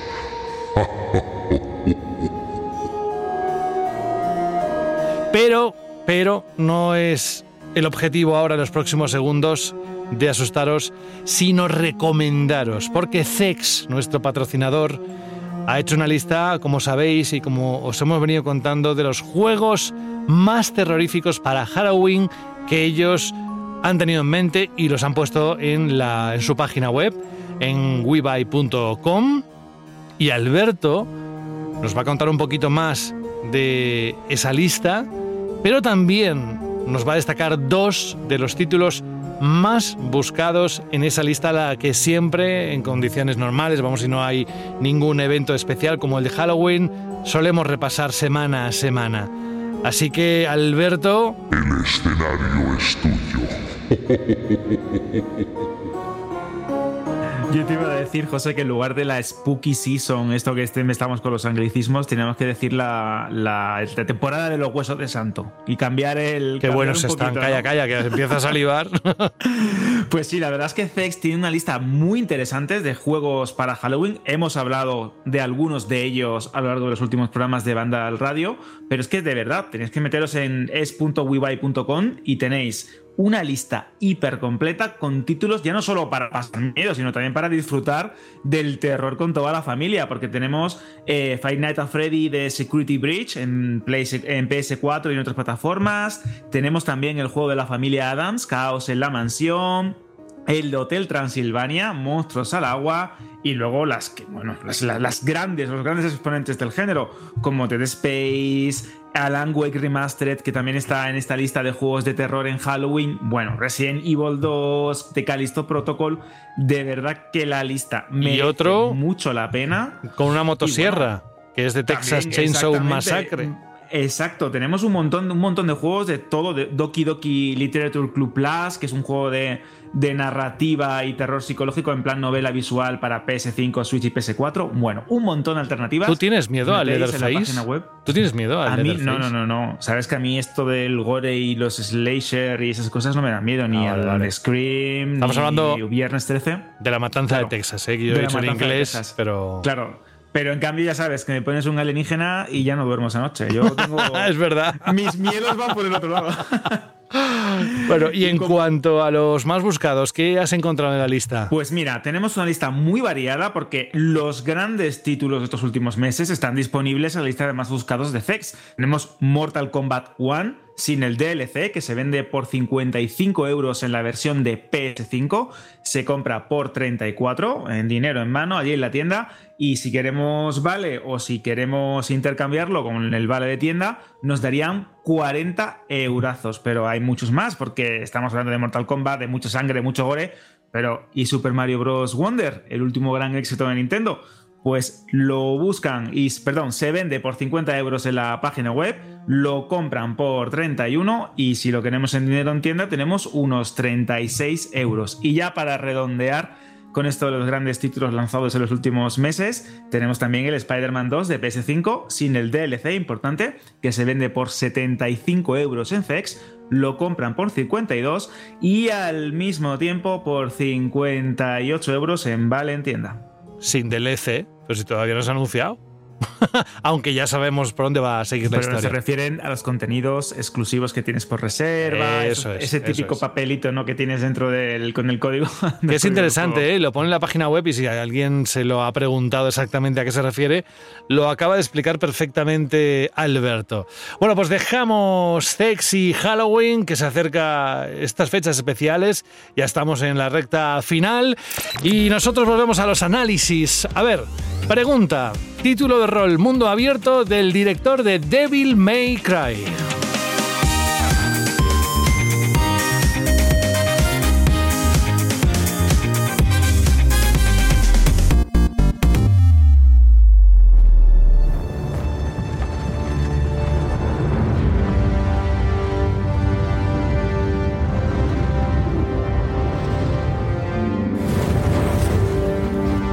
Dice Frank que no es tan popular como The Elder Scrolls, ni como los Souls, ni como otra saga de Capcom, como por ejemplo Monster Hunter. Pero Dragon's Dogma es un RPG de acción en mundo abierto para un jugador que, como todos sabéis, es muy querido para todos aquellos que le dieron una oportunidad y que vuelve de nuevo a marcar un punto y seguido en lo que es la historia, su universo, con este Dragon's Dogma 2, el cual Frank, el pobre que hoy tiene doble trabajo, nos va a traer las impresiones de un evento eh, de PlayOn. ¿Has estado? Cuéntanos cómo has visto este juego, en qué, en qué entorno. Empecemos por ahí, si te parece, Fran. Sí, sí, o sea, fue un, un evento en la oficina de PlayOn, que ya sabéis que son quienes distribuyen los juegos de Capcom aquí en España y en otros territorios de Europa. Y vaya, estaba ahí un señor de Capcom, que no era el director ni ninguno de los responsables principales, que... Y eso, había muchas Play 5, muchos periodistas y ahí encerrados durante una horita y poco a, disfrutar de Dragon's Dogma 2, que ya sabéis, mm, sale para PC, PlayStation 5 y equipos series próximamente. No se sabe exactamente cuándo será. Eh, yo supongo, por lo terminado que, que tenía pinta de estar, que será el año que viene y no muy tarde, pero la fecha oficial es próximamente. No se sabe. Bueno, lo que sí sabemos es que es una realidad, que se está presentando poco a poco, que has podido verlo y me quedo con... eh, Ojo, eh, remarco lo de las impresiones, esto es un avance, eh, no es un análisis como bien podéis suponer, porque el juego todavía no ha salido, pero dices que lo tiene todo para maravillar a los fans del primero. A ver qué nos cuentas eh, detrás de esas palabras que hay, ¿por qué? Vale, yo lo que pude jugar, aclaro esto al principio, es una parte que no era el comienzo como tal, ya estaba el personaje a nivel 5, pero vaya, de los primeros momentos de partida, con una clase de personaje. Y después, con otras dos clases de personajes distintas, pues explorar un poco el- el- la misma zona del mundo abierto, ¿vale? ¿Y por qué creo que lo tiene todo? Pues porque es como la típica secuela, ¿no? Que, que viene a hacer más o menos lo mismo, pero mejor. Y mejor en cada uno de, de su apartado. Es un juego de rol muy centrado en la libertad, ¿no? Que te propone, el típico juego de rol que te propone una, una historia, pero que no es una premisa ni, ni demasiado atractiva, ni demasiado de que de que cree urgencia, ¿no? De, oye, se va a acabar el mundo mañana pasado mañana si no hace algo. No, no, no, es, te ofrece un punto de partida argumental, pero la idea es que tú estés por ahí perdido haciendo misiones secundarias, haciendo actividades, explorando el mundo, eh, un mogollón de tiempo y poquito a poco, pues eso vaya siendo tu, tu misión principal. Y a eso entras una vez te creas con un editor de personaje bastante que tiene, que nos comentaron que iba a ser bastante completo, el ascendente, ¿no? Que es tu protagonista, que lo puedes crear o humano o, o de una raza que son humanoides con rasgos felinos, y también creas tu peón. Y ahí en eso de los peones es donde estaba la seña de identidad de Dragon Dogma y donde se y una de las cosas que más allá se, se lleva con esta secuela. O sea, Dragon Dogma es un juego para un jugador. Aquí no hay mm, multijugador online como tal, ni hay un MMO, ni nada de eso. Pero sí tiene cierto, cierto espíritu MMO. ¿E- ¿En qué sentido? Vale, aparte de ese peón que tú creas, eh, tú puedes reclutar otros dos más, ¿no? E ir cambiándolo, excepto el que crea al principio, los otros dos los podéis cambiando siempre. ¿Y qué son esos peones? Pues son personajes controlados por la inteligencia artificial que te ayudan en los combates, que exploran junto a ti y que aprenden de ti. Que según tus acciones y, y según las cosas que tú, que, que tú va- vayas haciendo en el mundo, ¿no? Eh, esos peones se comportan y te ayudan de una manera u otra. Y aquí aparte de todos esos peones que te puedes ir encontrando por el mundo, ahora puedes, también puedes reclutar peones de, de otros jugadores a través de Internet. ¿Y eso en qué te beneficia? Pues una cosa que a mí me ha resultado una idea fantástica y que, y que no sé cómo, no se había hecho antes.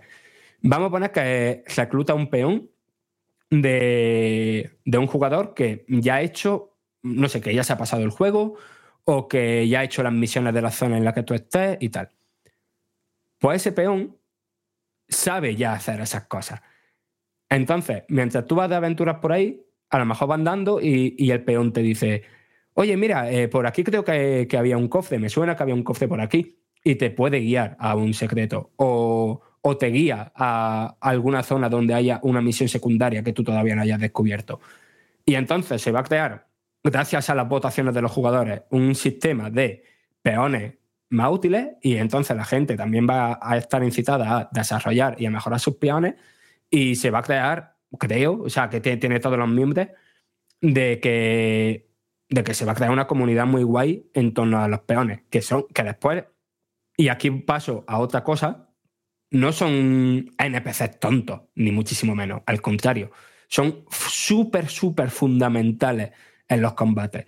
Porque aparte de que se las valen por sí solos, est- están toda- todo el rato haciendo magia con sinergia y, habilidades que afectan al resto del grupo.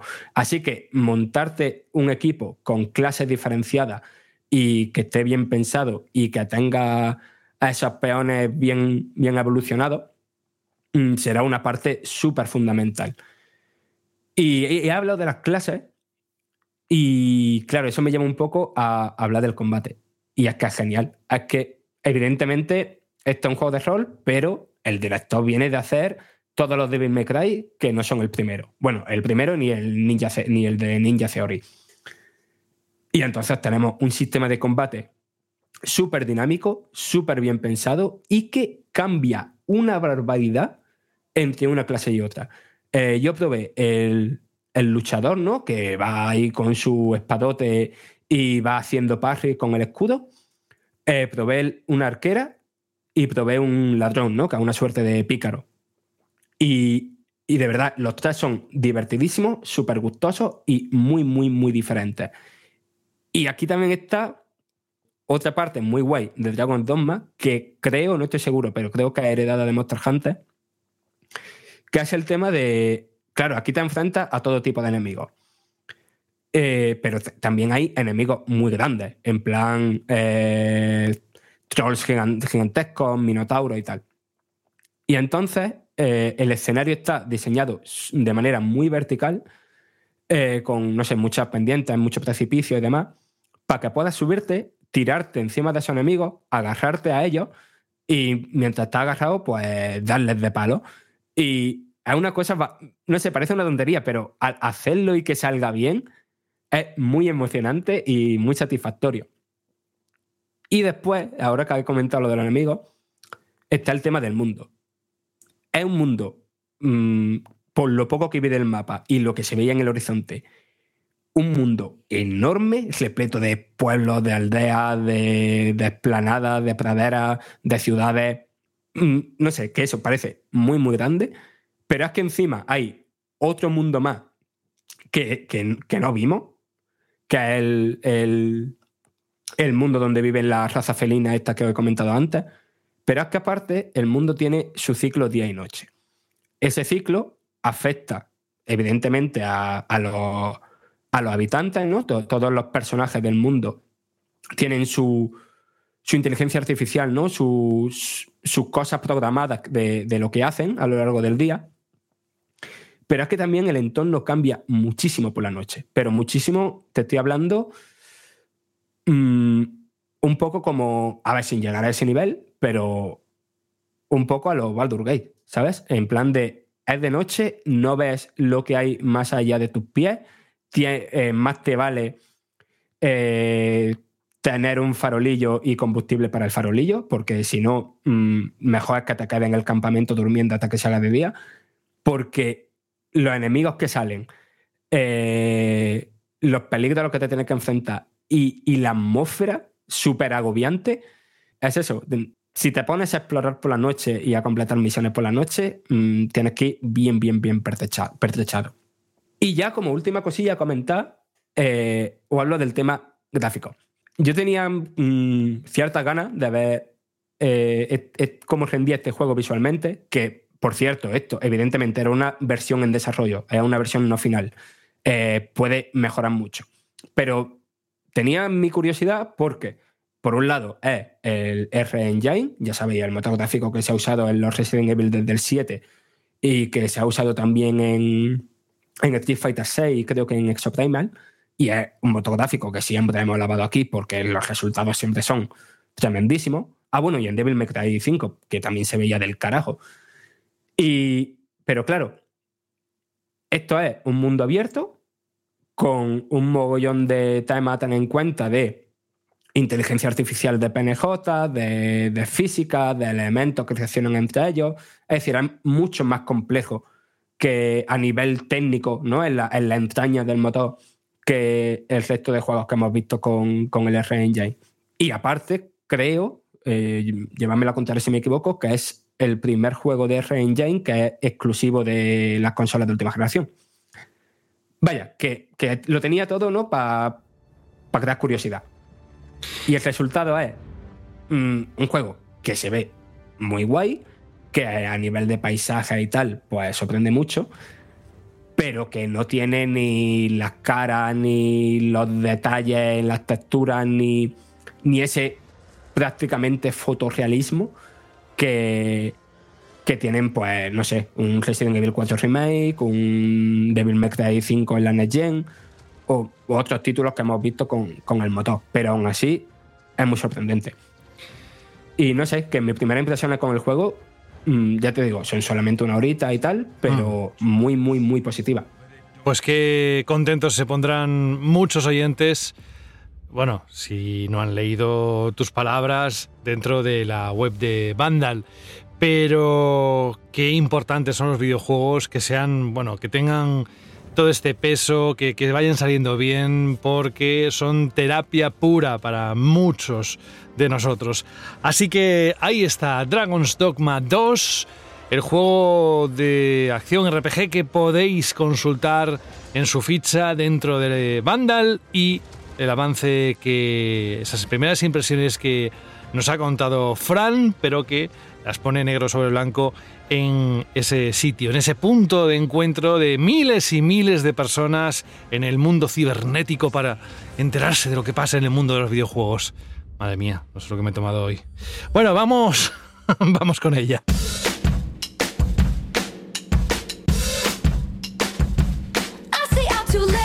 Sara debe estar flipando. Digo, ¿qué le pasa a José? Esto, pero vamos a ver, me lo han cambiado. Bueno, ha cambiado no porque siempre lo sospeché, José, pero es cierto que te has flipado tú solo. Sí. Pero muy bien, te has venido muy arriba, ¿eh? Sí, claro que sí. Es que, a ver, ¿cómo decirlo, Sara? Todos sabemos que en algún momento de nuestras vidas eh, un juego, el que sea, ha sido algo terapéutico. Y por qué no pensar que para mucha gente en este momento lo está siendo. Y además con estos juegazos. Así que estamos de enhorabuena, como siempre digo, pero a pesar de que lo diga y suene repetitivo, es que es cierto. Vamos a escuchar a Alberto, que la pasada semana, Sara, se hizo pellas y no estuvo en el programa. Y dijimos, vamos a extender una semana más la pregunta a Shirley. Y yo, porque he escuchado a los oyentes que nos han dejado un audio responder esa pregunta y me he acordado, pero ya casi se me había olvidado. Así que lo primero, Alberto, por favor, recuérdanos cuál fue la pregunta que lanzaste.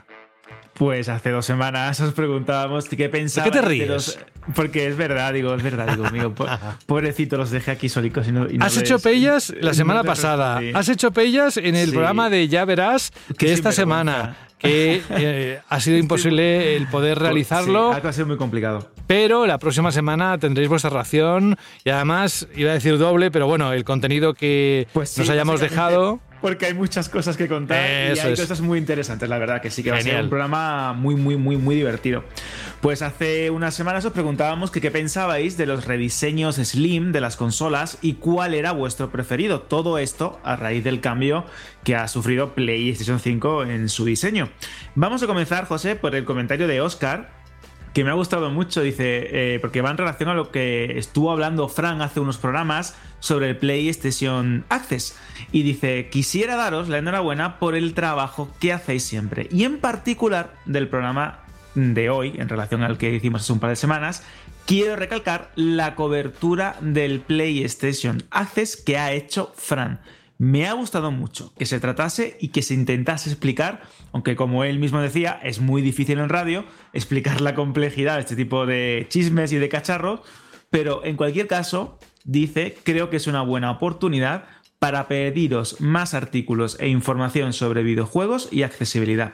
Ya de un tiempo en esta parte he visto que se ha reforzado los juegos AAA, mm, mil y una opciones para llegar a todo tipo de jugador. Quizá un formato entrevista como el que hace Sara en la web es más apropiado para que resulte más visual de ver la realidad actual de los videojuegos más accesibles, bien por sí mismos o bien por los dispositivos. Enhorabuena como siempre y seguir así. La verdad es que me ha gustado mucho el comentario de Oscar, que también nos recomienda un youtuber y que nos explica un montón de cosas de, de juegos a clásicos o más más antiguos que se pueden hacer in- increíbles, se pueden hacer muy adaptables a cualquier tipo de persona que tenga alguna discapacidad o alguna, algún tipo de, de problema para poder disfrutar de este hobby de- como esos videojuegos. Y además menciona a Sara, que está aquí, que parece que está hecho a posta, pero sí, sí, está aquí. Y recordemos que hay un montón de entrevistas en la web de Vandal hechas por una veterana periodista como Sara, que son muy interesantes,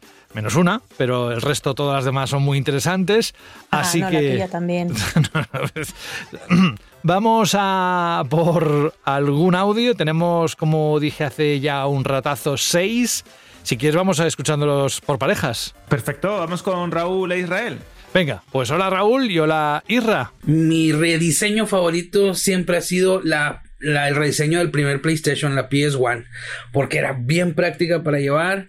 Era como traer un Disman, no ocupaba nada de espacio y estaba bien práctico para echar las retas en el FIFA, para echar las retas en el Kino y estaba muy muy chido y no batallabas nada para poder ir a la casa de un amigo, conectarlo y si tenías el multitap mejor, para echar ahí la reta con todos. Saludos. Hola, bandalorianos, aquí Israel una semana más desde Bilbao. Pues para mí el rediseño de consola más chulo que ha habido ha sido el que sacaron de la PlayStation 1 cuando lanzaron al mercado su versión más compacta llamada PS1, como el tamaño de una tablet actual, y que a raíz del coleccionismo me enteré de que encima podías comprártela con un pack llamado PS1 Combo, en el cual te venía la consola con una pantalla LCD de 5 pulgadas, la cual podías acoplar a la parte trasera de la consola y simplemente con tener un enchufe podías jugar donde tú quisieras. Vamos, una auténtica pasada. Venga, equipo, un saludo desde Bilbao. Agur. Agur. Los huesos de santo están bien chidos. Sí, sí, me encanta la palabra chido. ¿Cómo era lo que le gustaba a Jorge? Mamadísimo, ¿no? Este tío está mamadísimo. Bueno, pues eh, Raúl, Israel, gracias. Fíjate, México, eh, nos hemos ido al País Vasco. Es que tenemos una comunidad de oyentes y lectores repartida por los cinco continentes. ¿Qué más comentarios hay repartidos, en este caso por iVox? Pues tenemos el de Taker que dice, muy buenas chavales, yo creo que me quedo con la PS2 Slim, que conservaba gran parte de su forma, pero e-, era mucho más fina y pequeña. Ya que estamos, me quería aprovechar para hacer una propuesta, aunque no sé si se ha hecho antes porque os descubrí hace solo un par de temporadas. Una sección donde las preguntas os la hagamos nosotros, ya que vosotros sabéis muchas cosas que nosotros no. Muy buen trabajo, chavales, nos comenta y nos manda también un abrazo. Había un comentario, no sé si fue de este programa o del anterior, que decía que no sabía que Vandal, después de seguirla no sé cuántos años, tenía un podcast y que nos había descubierto hacía muy poquito.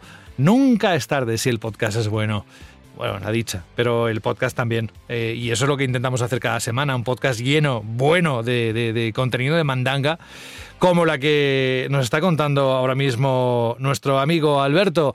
Escuchamos a Fran y escuchamos a Marcos, ¿te apetece?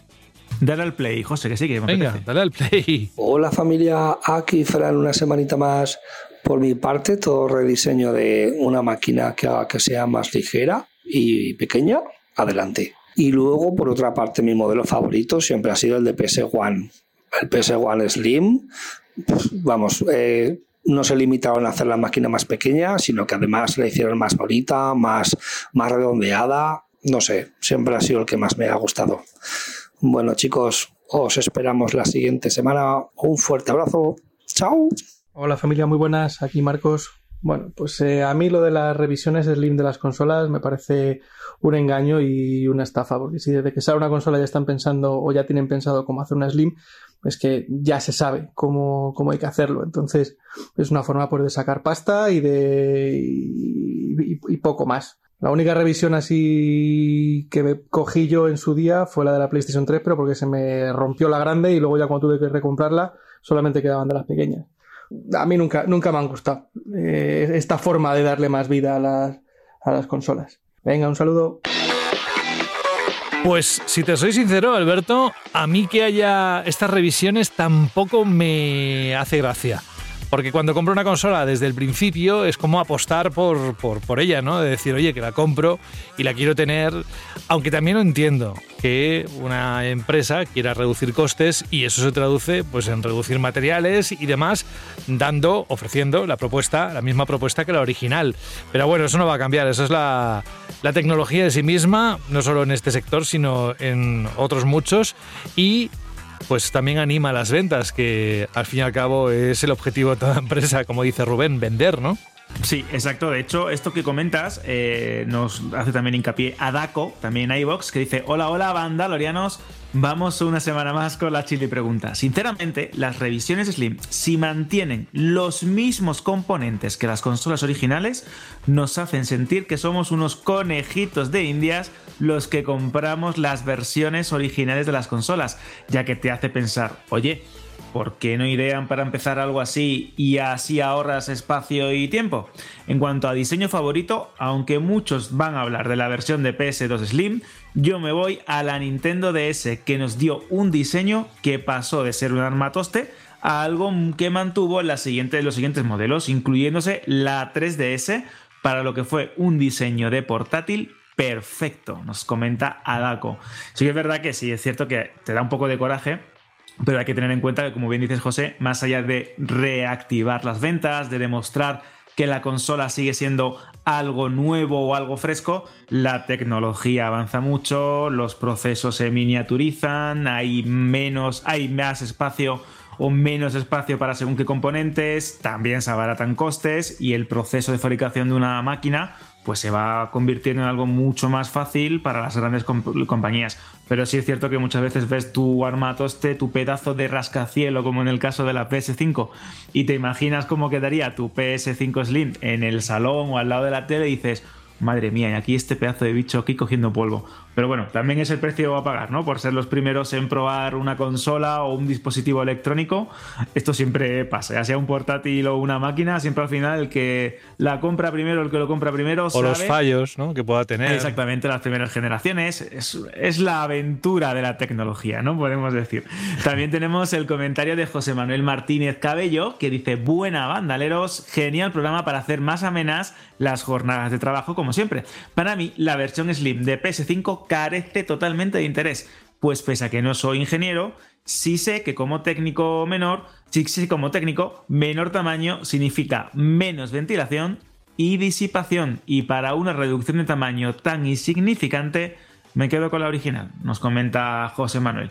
Y si te parece, José, terminamos con los dos audios que nos quedan. Sí, no, que eh, tienes razón, ¿eh? siempre hay esos factores a favor y en contra de, de que una empresa lance este tipo de revisiones.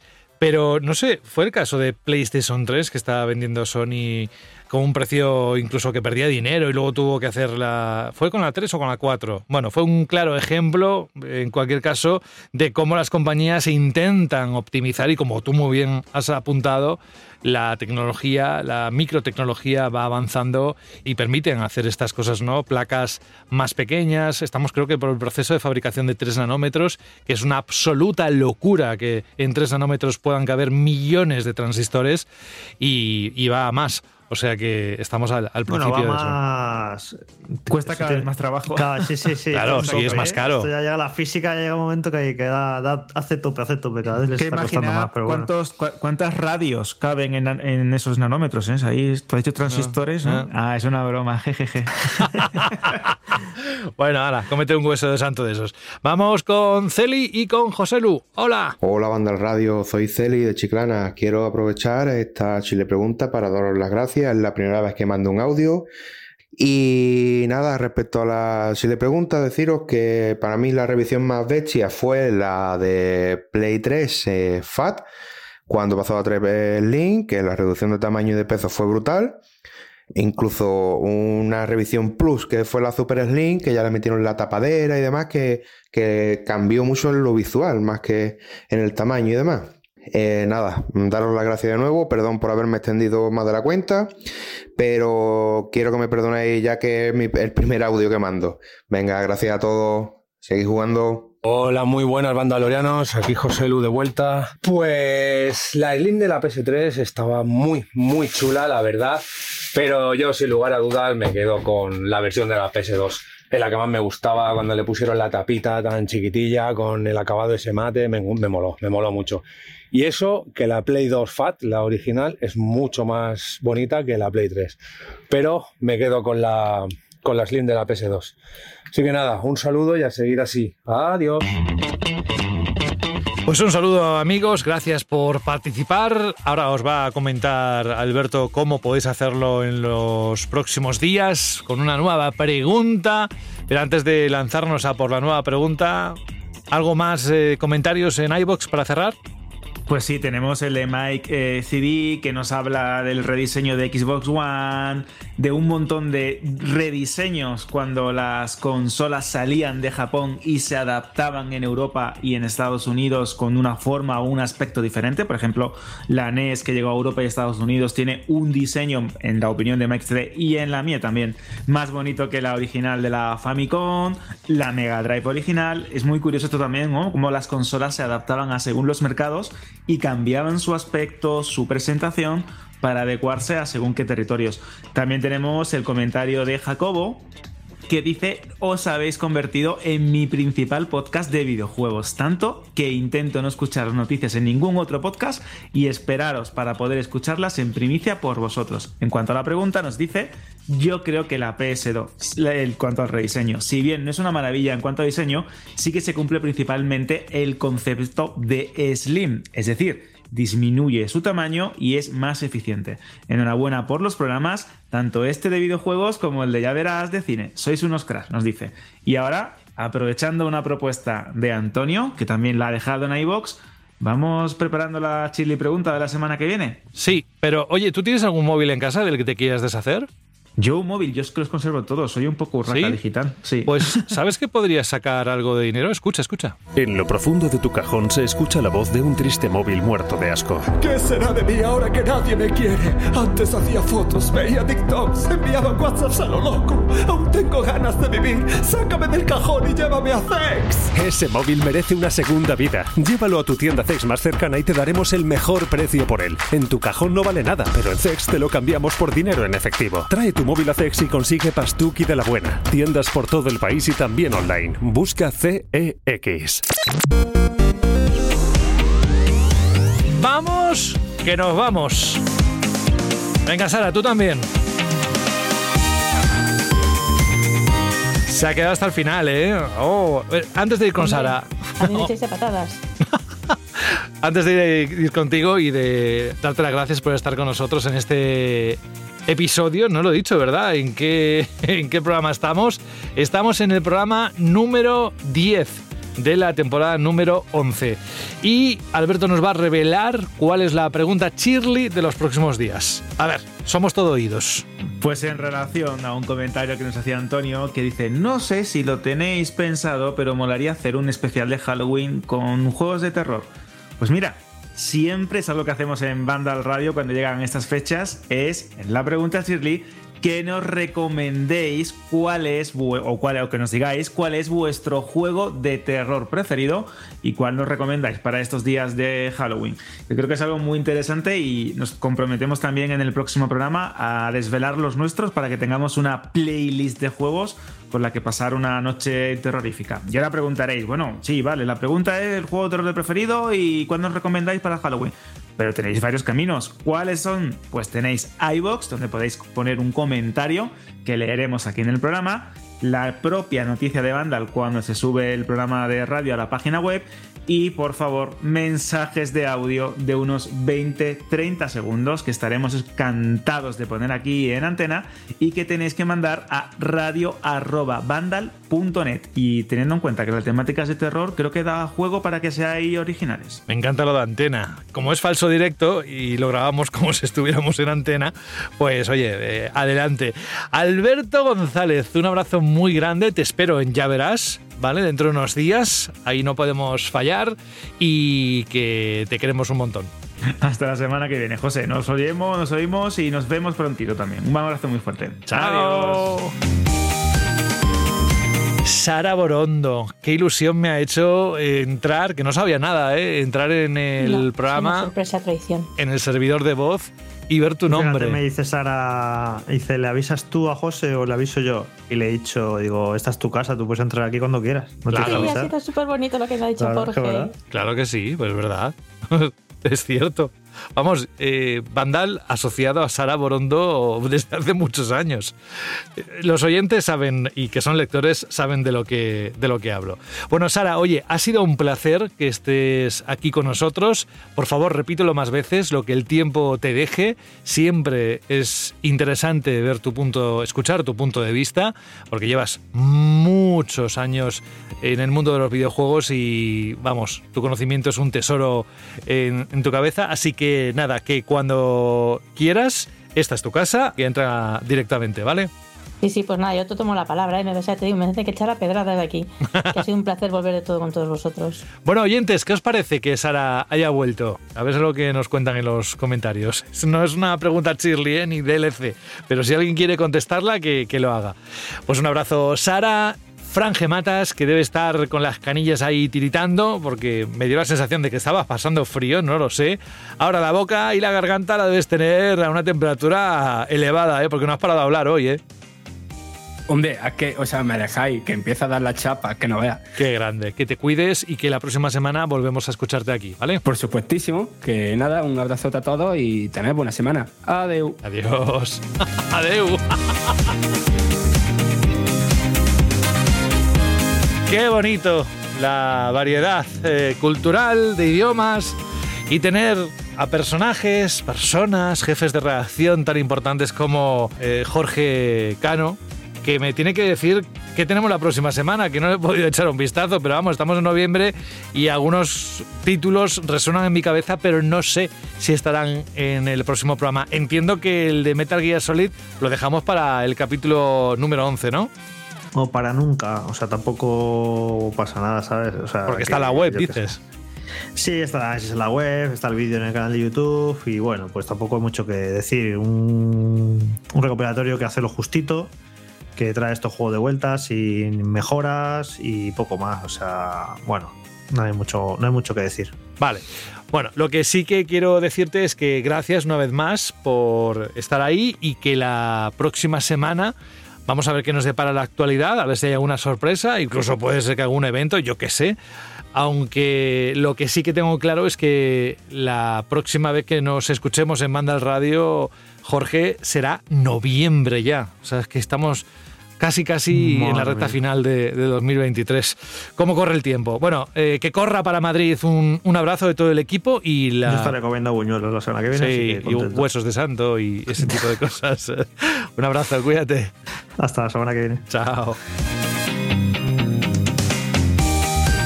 Vamos con la canción final. Bueno, en realidad he hecho un poquito de trampa. No es una canción, son dos. Pero ahora entenderéis por qué. El correo de Samuel P. dice: Hola equipo de Vandal. Antes que nada, felicidades por su onceava temporada. Los descubrí desde la pandemia y a día de hoy no me he perdido ninguno de sus programas. Ni de ya verás. Son mi fuente principal de noticias de videojuegos en todos los medios. Hago un pequeño paréntesis si alguien no sabe de qué va esto. Ya verás, es otro podcast que podéis encontrar dentro del feed, el de- donde descargáis el Vandal Radio. También hay otro que está eh, titulado como Ya verás, Vandal Ya verás, donde solo hablamos de las novedades en las plataformas de streaming y, bueno, relacionado con el séptimo arte, estrenos en el cine, etcétera. Tenemos un cineforum. Os invito a descubrirlo y sigo con el correo. Dice Samuel P. Escribo este año nuevamente para pedir una canción para el final de alguno de los programas. La canción es de Autopath Traveler y es el tema principal. La primera vez que inicié el juego me quedé maravillado por la canción que daba una introducción a la gran aventura que estaba por comenzar y vaya, que no decepcionó. Muchas gracias y saludos desde México. Pues no sabes lo contentos que nos pone mm, ver México ahí y que nos escuchéis desde tantos kilómetros de distancia haciendo el programa aquí desde España, pero bueno, es lo bueno de Internet y de los podcasts que no tienen límite geográfico ni tampoco horario, porque lo puedes escuchar cuando tengas un momento, allí, en ese justo instante que quizás coges el coche, vas a trabajar o limpias la casa, que nos lo han dicho también aquí. Bueno, no me enrollo más, eh, decía que eh, he hecho un poco de trampas porque la canción de Octopath Traveler, el tema principal, es cortito, son dos minutos y algo, y he cogido el tema principal del primero y del segundo y los he unido. O sea, uno primero suena y luego suena el otro unido para que tengáis unos cuantos minutos más de disfrute de una de las melodías más bonitas del mundo de los videojuegos. Por mi parte, esto es todo. Ha sido un placer. Gracias por elegirnos una semana más. Sara Borondo ha puesto la guinda a este pastel llamado Banda al Radio. Y la canción nos despide hasta la próxima semana. Cuidaos mucho. Un abrazo de José de la Fuente. Adiós.